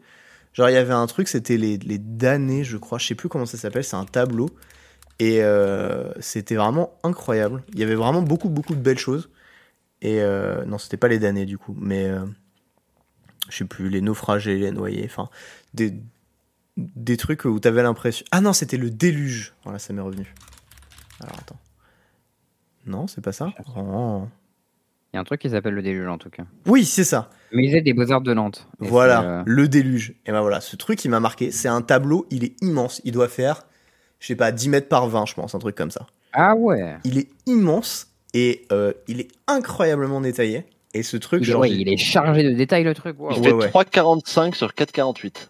oui, J'ai peut-être exagéré alors? je, je, suis très très connaisseur et très pointilleux. il est très fort en Wikipédia, mon avis. ok, bah écoute, j'ai complètement exagéré alors, mais euh, il m'apparaît comme. Ah, merde. Mais le, ressenti, euh, en tout cas, c'était ton ressenti. Ouais. Mm. Et, euh, et c'était vraiment très très chouette. du coup, ce sera un frigo pour ma part. et non, voilà, c'était c'était vraiment très cool. du coup, je conseille. bon, j'arrive pas à partager le lien parce qu'a priori il bug dans mon chat, mais bon, c'est pas grave. Euh, Quelqu'un l'a fait. Ah oui, non, c'est toi. Il y avait des choses vraiment, vraiment, vraiment très cool et des trucs que je m'attendais pas trop à voir à Nantes. Donc euh, voilà, des fois, il y a des, des musées dans des villes qui sont pas très euh, bah, classiques, mais qu'en fait, ben, enfin, genre, c'est pas Paris, quoi, parce que quand t'as l'habitude de vivre à Paris et que tu vas dans les musées de Paris, tu t'attends à voir tous les trucs et tout. Et bah, il y a mm. pas tout. Il y a vraiment des choses hyper surprenantes, etc. Donc voilà, je vous conseille. Surprenante. Et ouais. Waouh Excellent. Un zéro pour l'humour. L'humour ici, on est très fort là. Voilà, c'était tout pour moi. moi de mon côté, je voulais juste mettre des petites updates parce que la dernière fois j'avais parlé de mon, mon, projet de proto de jeu de société et il y a plein de gens qui m'ont envoyé des petits trucs en mode Ah, tu devrais regarder tel truc, tu devrais regarder tel truc et tout. J'ai pas eu le temps de regarder encore tout. Euh, tu vois le truc, donc pour te remettre dans le contexte, Olivier, euh, moi je suis game designer dans une boîte qui fait un TCG et euh, du coup, là je suis lancé dans un petit projet perso en mode Vas-y, je vais faire je vais voir si je peux faire un petit proto d'un TCG, euh, d'un, pas d'un TCG, juste d'un jeu de société pour euh, jouer avec mes potes entre les rondes, quoi. Ouais. Et euh, du coup, mon idée de jeu, c'est un, un, jeu de bateau où en gros tu te fights en 1v1 et c'est genre des vieux bateaux du 16e, du 17e, tu vois, et du coup ils ont les canons sur les côtés. C'est pas des caravelles ces trucs? Ouais, des caravelles, exactement. Oh yes Le nom temporaire du proto, c'est caravelle, justement. Oh j'ai tapé juste. Yes Joli. Ouais, et du coup, bon, il y a des petites features en mode. Euh, euh, bah, en fait, comme c'est des bateaux à voile, en fonction de dans quel sens va le vent à chaque tour, t'avances pas forcément dans le sens où tu veux. Du coup, faut que tu anticipes le vent et trucs comme ça. Faut que tu te positionnes, faut que tu anticipes où est-ce que ton adversaire il va tourner pour réussir à le choper et à lui tirer dessus avec ton canon. En bref, du coup, comme euh, je, suis dans une boîte de jeux, tous mes potes, ils étaient, enfin tous mes collègues, ils étaient des terres pour jouer un peu. Ils m'ont plein donné plein de conseils et tout. Donc euh, j'ai fait euh, plein d'itérations encore, il y a pas mal de trucs. Euh. C'est pas mal de choses, mais en tout cas, j'étais assez content du premier truc que j'ai où genre ça, ça joue, tu vois. Franchement, il y, a, un truc, tu vois, ça joue. Il y a un peu de gameplay, c'est marrant, il y a du bluff. Pour le moment, j'ai un petit défaut, c'est qu'il y a trop de matchs nuls. J'ai des games où les deux joueurs se tirent dessus en même temps et du coup les bateaux coulent. Et faut que j'arrive à régler ça. Mais, mais dans l'idée, il y a, y a, un petit truc, donc je, je, vais, je vais pousser un peu le, le truc. Je vous tiendrai au courant, ça sera marrant. Euh, ouais. Ouais, tu peux te dire que, les, euh, que le jeu où tu dois avoir le plus de matchs nuls proportionnellement, c'est les échecs et que c'est plutôt un bon indicateur pour ton jeu. Ouais, mais le problème. Avec un poil de mauvaise foi. non, le, problème des échecs, c'est qu'il n'y a, pas trop de variance. Donc, quand tu as un, un petit écart de niveau, c'est toujours la même personne qui gagne. C'est un peu fatigant, ça. Puis les games se ressemblent un peu. Alors que quand tu, tu, mets des jeux avec un peu. Tu vois, Magic, il y a des cartes, tu pioches, les games se changent un peu. Enfin, tu as un élément de, de hasard qui, qui, fait tourner le truc et du coup, il faut essayer de faire en sorte que ce soit pas toujours pareil, quoi. Mais, euh, mais euh, je, vais, je vais voir. Écoutons, voir ce que, ce que ça donne. Mais pour le moment, c'est plutôt encourageant. Moi, je vous donnerai des updates au fur et à mesure. Euh, peut-être que d'ici quelques années, je sortirai mon jeu, je sais pas. En vrai, pour le moment, je veux juste avoir mon petit truc dans mon coin et, et jouer avec, avec mes potes entre les rondes. Je pense que ce sera marrant. Euh, et euh, en parlant de jouer avec mes potes, et, du coup, pour le coup, dans le cadre de mon taf, euh, il y avait un gros playtest hier. Donc, où là, on avait genre 25 personnes dans les locaux qui ont joué dans le jeu, qui ont joué du coup un jeu qui s'appelle Altern. Du coup, je t'encourage à regarder, Olivier, si t'as le temps. hier, où genre c'était le bordel, les locaux étaient remplis. Parce que tu sais, normalement, nous on bosse, on est genre entre 20 et 25. Mais du coup, euh, dans les locaux, c'est pas trop fait pour accueillir 25 personnes. Il y avait des gens dans toutes les salles de réunion, euh, ça, ça joue sur toutes les tables. C'était marrant. Et maintenant, on va avoir de plus en plus des, des playtests réguliers pour, euh, pour équilibrer le jeu, avoir les trucs, des retours sur les cartes, comme ça et tout, mmh, mmh. que, quand ça sort, ce soit, ce soit bien, bien finalisé, bien poncé. J'y ai croisé quelques joueurs de Magic que je connaissais. Ouais. C'était, c'était rigolo, mais ça s'est bien passé. Je suis assez content. On a plutôt des bons, des bons retours des gens pour le moment, donc la hype est là. Et, du coup, info pour les info de chat pour les gens qui écoutent. j'ai parlé avec le service marketing du coup qui m'a dit que la prio pour eux, c'était Essen, donc le salon, plus grand salon de jeux de société du monde, du coup, puisque c'est plus grand que la Gen Con encore, qui était le, deuxième, euh, qui sera en Allemagne euh, bientôt. Et ensuite, en octobre, on aura euh, les influenceurs français qui vont venir. Donc voilà, si vous avez envie que votre influenceur français favori vienne nous voir, ben, harcelez-le en mode Alter, c'est trop bien, tu devrais grave y aller. C'est comme ça qu'on aura des trucs cool. Est-ce que tu as un petit truc que tu aimerais nous partager, euh, Olivier, en cette fin hum. d'épisode? Euh... Je réfléchis, c'est-à-dire. Eh ben. En général, je sais quoi, des. Ouais. N'importe quoi, ça des petites recommandations. Alors. Ça, peut, être une série que tu as vue, un jeu que tu as joué, ça peut être un truc qui t'est ah. arrivé dans la vie. Eh ben, t'entends parler. Alors, euh, c'est un bouquin. Non, un truc qui m'est venu, c'était un bouquin que j'ai lu il y a 3-4 ans et où tu m'as fait penser avec euh, ton jeu et tes caravelles. Un bah, bouquin de SF qui s'appelle Le Déchronologue. Ok. En gros, en gros, c'est, euh, ça doit être euh, quelque part au, pense, vers les Caraïbes au 18e siècle, quelque chose comme ça. Un, un navire qui. Euh, 17e. Au 17e Ok. C'est un, navire qui évolue dans un monde où, en gros, tu as, des, euh, des ouvertures temporelles qui font notamment que tu as d'autres flottes qui arrivent pour les envahir. Ils se prennent, ah, Alexandre le Grand, ils se prennent Alexandre le Grand sur la gueule à un moment, on n'a aucune idée de s'il est capable de se battre ou si ça serait une vieille flotte à l'ancienne et qu'ils vont le défoncer. Et, euh, ah, le, ça, le, bouquin est le type de. C'est la narration qui est super originale, c'est-à-dire que tu dois avoir 25 chapitres, mais ils arrivent dans le désordre. Donc tu vas lire le chapitre 1, puis le 17, puis le 23, puis le 4, puis le 6. Et à toi, à toi de tout recouper au fur et à mesure. Le, le bouquin était. C'est pas un chef-d'œuvre, mais j'ai trouvé que c'était un vraiment bon bouquin et c'est. Euh, c'est un chouette exercice, je trouve, de, de style, d'essayer de, d'avoir une narration qui peut avoir l'air super décousue, où tu mets un petit peu tout dans le désordre, mais où tout doit se recouper de manière à ce que tu obtiennes les informations dont tu as besoin au bon moment. Euh, pour que le pour que la trame reste assez logique. Euh, ouais, donc ça j'avais pensé. Et euh, l'autre truc qui vient, c'est mon, bah, c'est juste mon activité perso du moment. C'est que moi, ça fait cinq ans que je me forme à la psychothérapie, que je viens de, je viens de monter mon cabinet. Et je suis en train de terminer là une, une formation en thérapie par le jeu que j'aurai fini dans un mois. Et je, je commence à accueillir des enfants. Et, je suis, et je suis super content et j'ai mon cabinet à Lille. Et voilà, voilà. Donc, c'est quoi le concept exactement du coup alors, je crois que ce que c'est, savoir ce que c'est, parce que je crois que ma tante fait pareil, mais du coup, j'ai demandé pour vérifier. Ouais. Est-ce que du coup, tu t'occupes des enfants en difficulté? Euh, ça peut être. Euh, bon, de toute façon, si un, si un gamin va avoir un psy à un moment ou un autre, c'est qu'il y a des, des difficultés à, un niveau ou à un autre, mais ça, ça peut couvrir pas mal de choses. Globalement. Euh, je pensais genre des enfants sur le spectre de l'autisme ou des choses comme ça. Ouais, ça peut par exemple. Mais globalement, euh, c'est un. On va dire très, très grossièrement, c'est un dérivé pour enfants de l'approche centrée sur la personne. L'approche centrée sur la personne, c'est un, un type de thérapie qui est à la base des thérapies humanistes où en gros tu considères que c'est le client et pas le patient. On parle plus de client pour souligner le rôle actif euh, de la personne et que c'est elle qui est la meilleure experte d'elle-même. Qu'en tant que thérapeute, on n'est pas là pour la pour la guérir, mais que c'est elle qui va se soigner elle-même et que toi tu es là pour l'accompagner, pour lui pour l'aider à accéder à ses ressources. C'est assez honnête en vrai comme approche. Enfin, moi je parle de mon expérience de la psychothérapie. Enfin, passé psychothérapie. Moi j'ai vu un psy pendant 4 ans quand même. Mhm.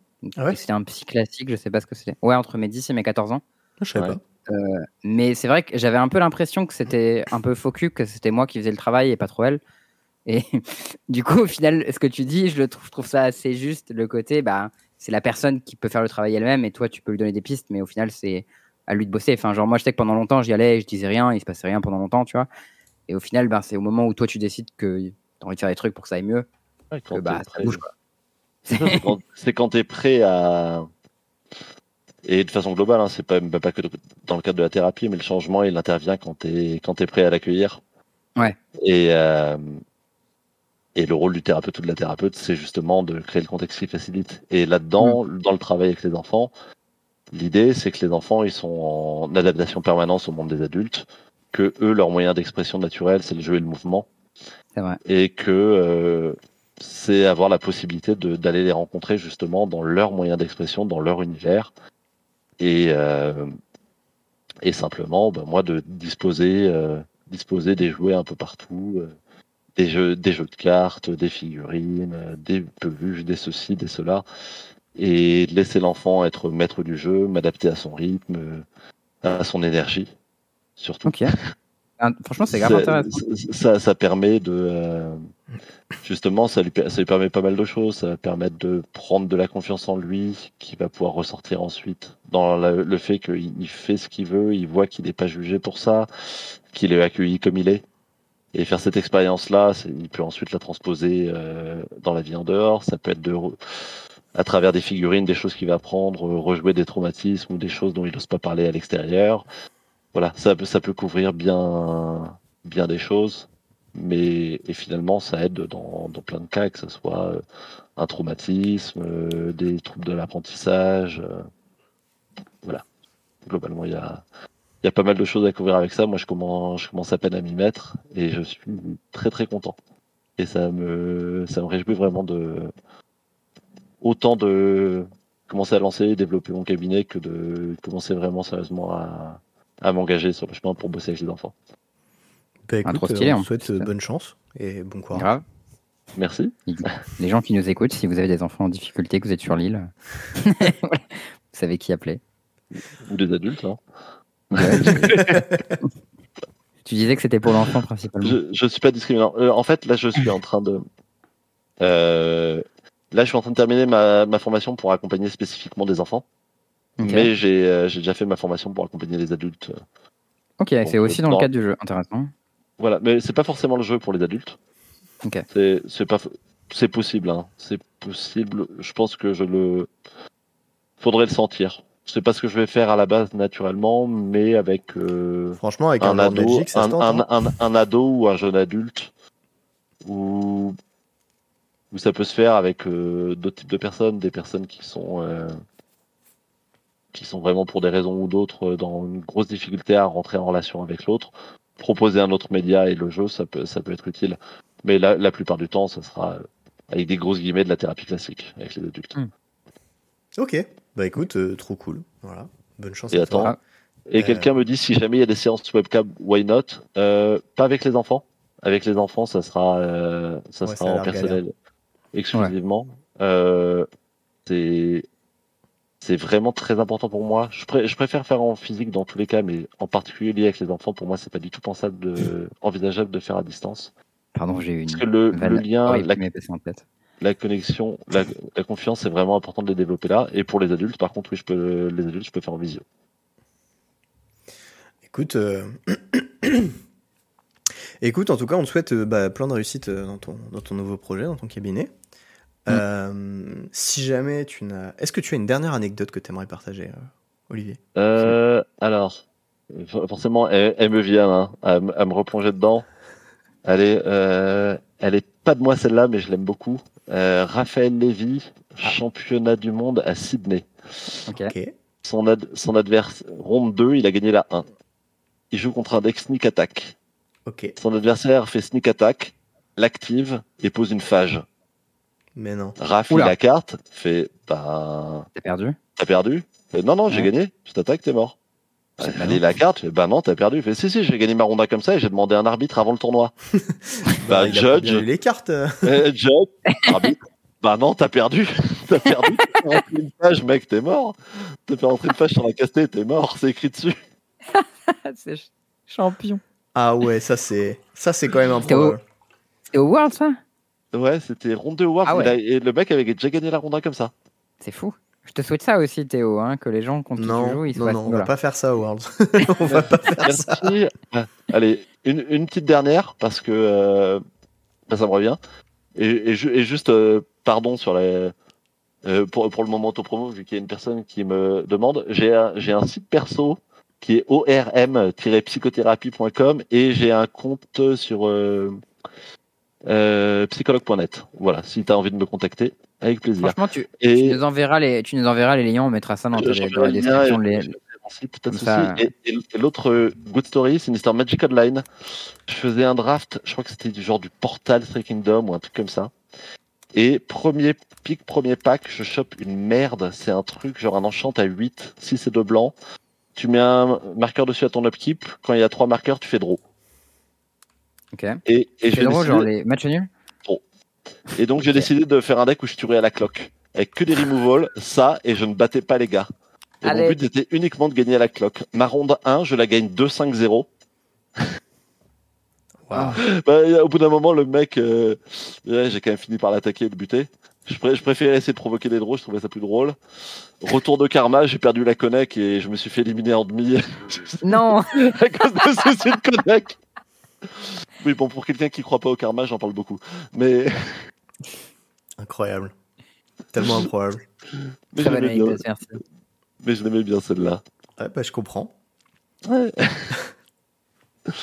Ok, bah écoute, euh, merci pour ces dernières petites anecdotes. Euh... Eh ben, merci à vous. Merci beaucoup aussi d'avoir euh, bah, du coup partagé euh, ton, ton passé de joueur de Magic un peu tumultueux. C'est vraiment cool de pouvoir de pouvoir en parler et du coup bah, de pouvoir expliquer aux gens des choses qui se sont passées, etc. et, et comment bah comment ça évolue après.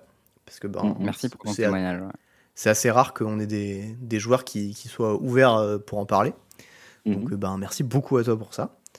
Et, euh, et puis ben voilà, c'était tout pour, pour cet épisode, euh, je pense. Et, ben merci à vous. Ah, c'était, j'ai passé un chouette moment et merci à toutes les personnes qui ont ou vont écouter. Eh ben écoute, trop bien. On vous fait des bisous tout le monde. C'était le 172e épisode du podcast Mage avec Olivier Ruel. Ciao tout le monde. À très bientôt.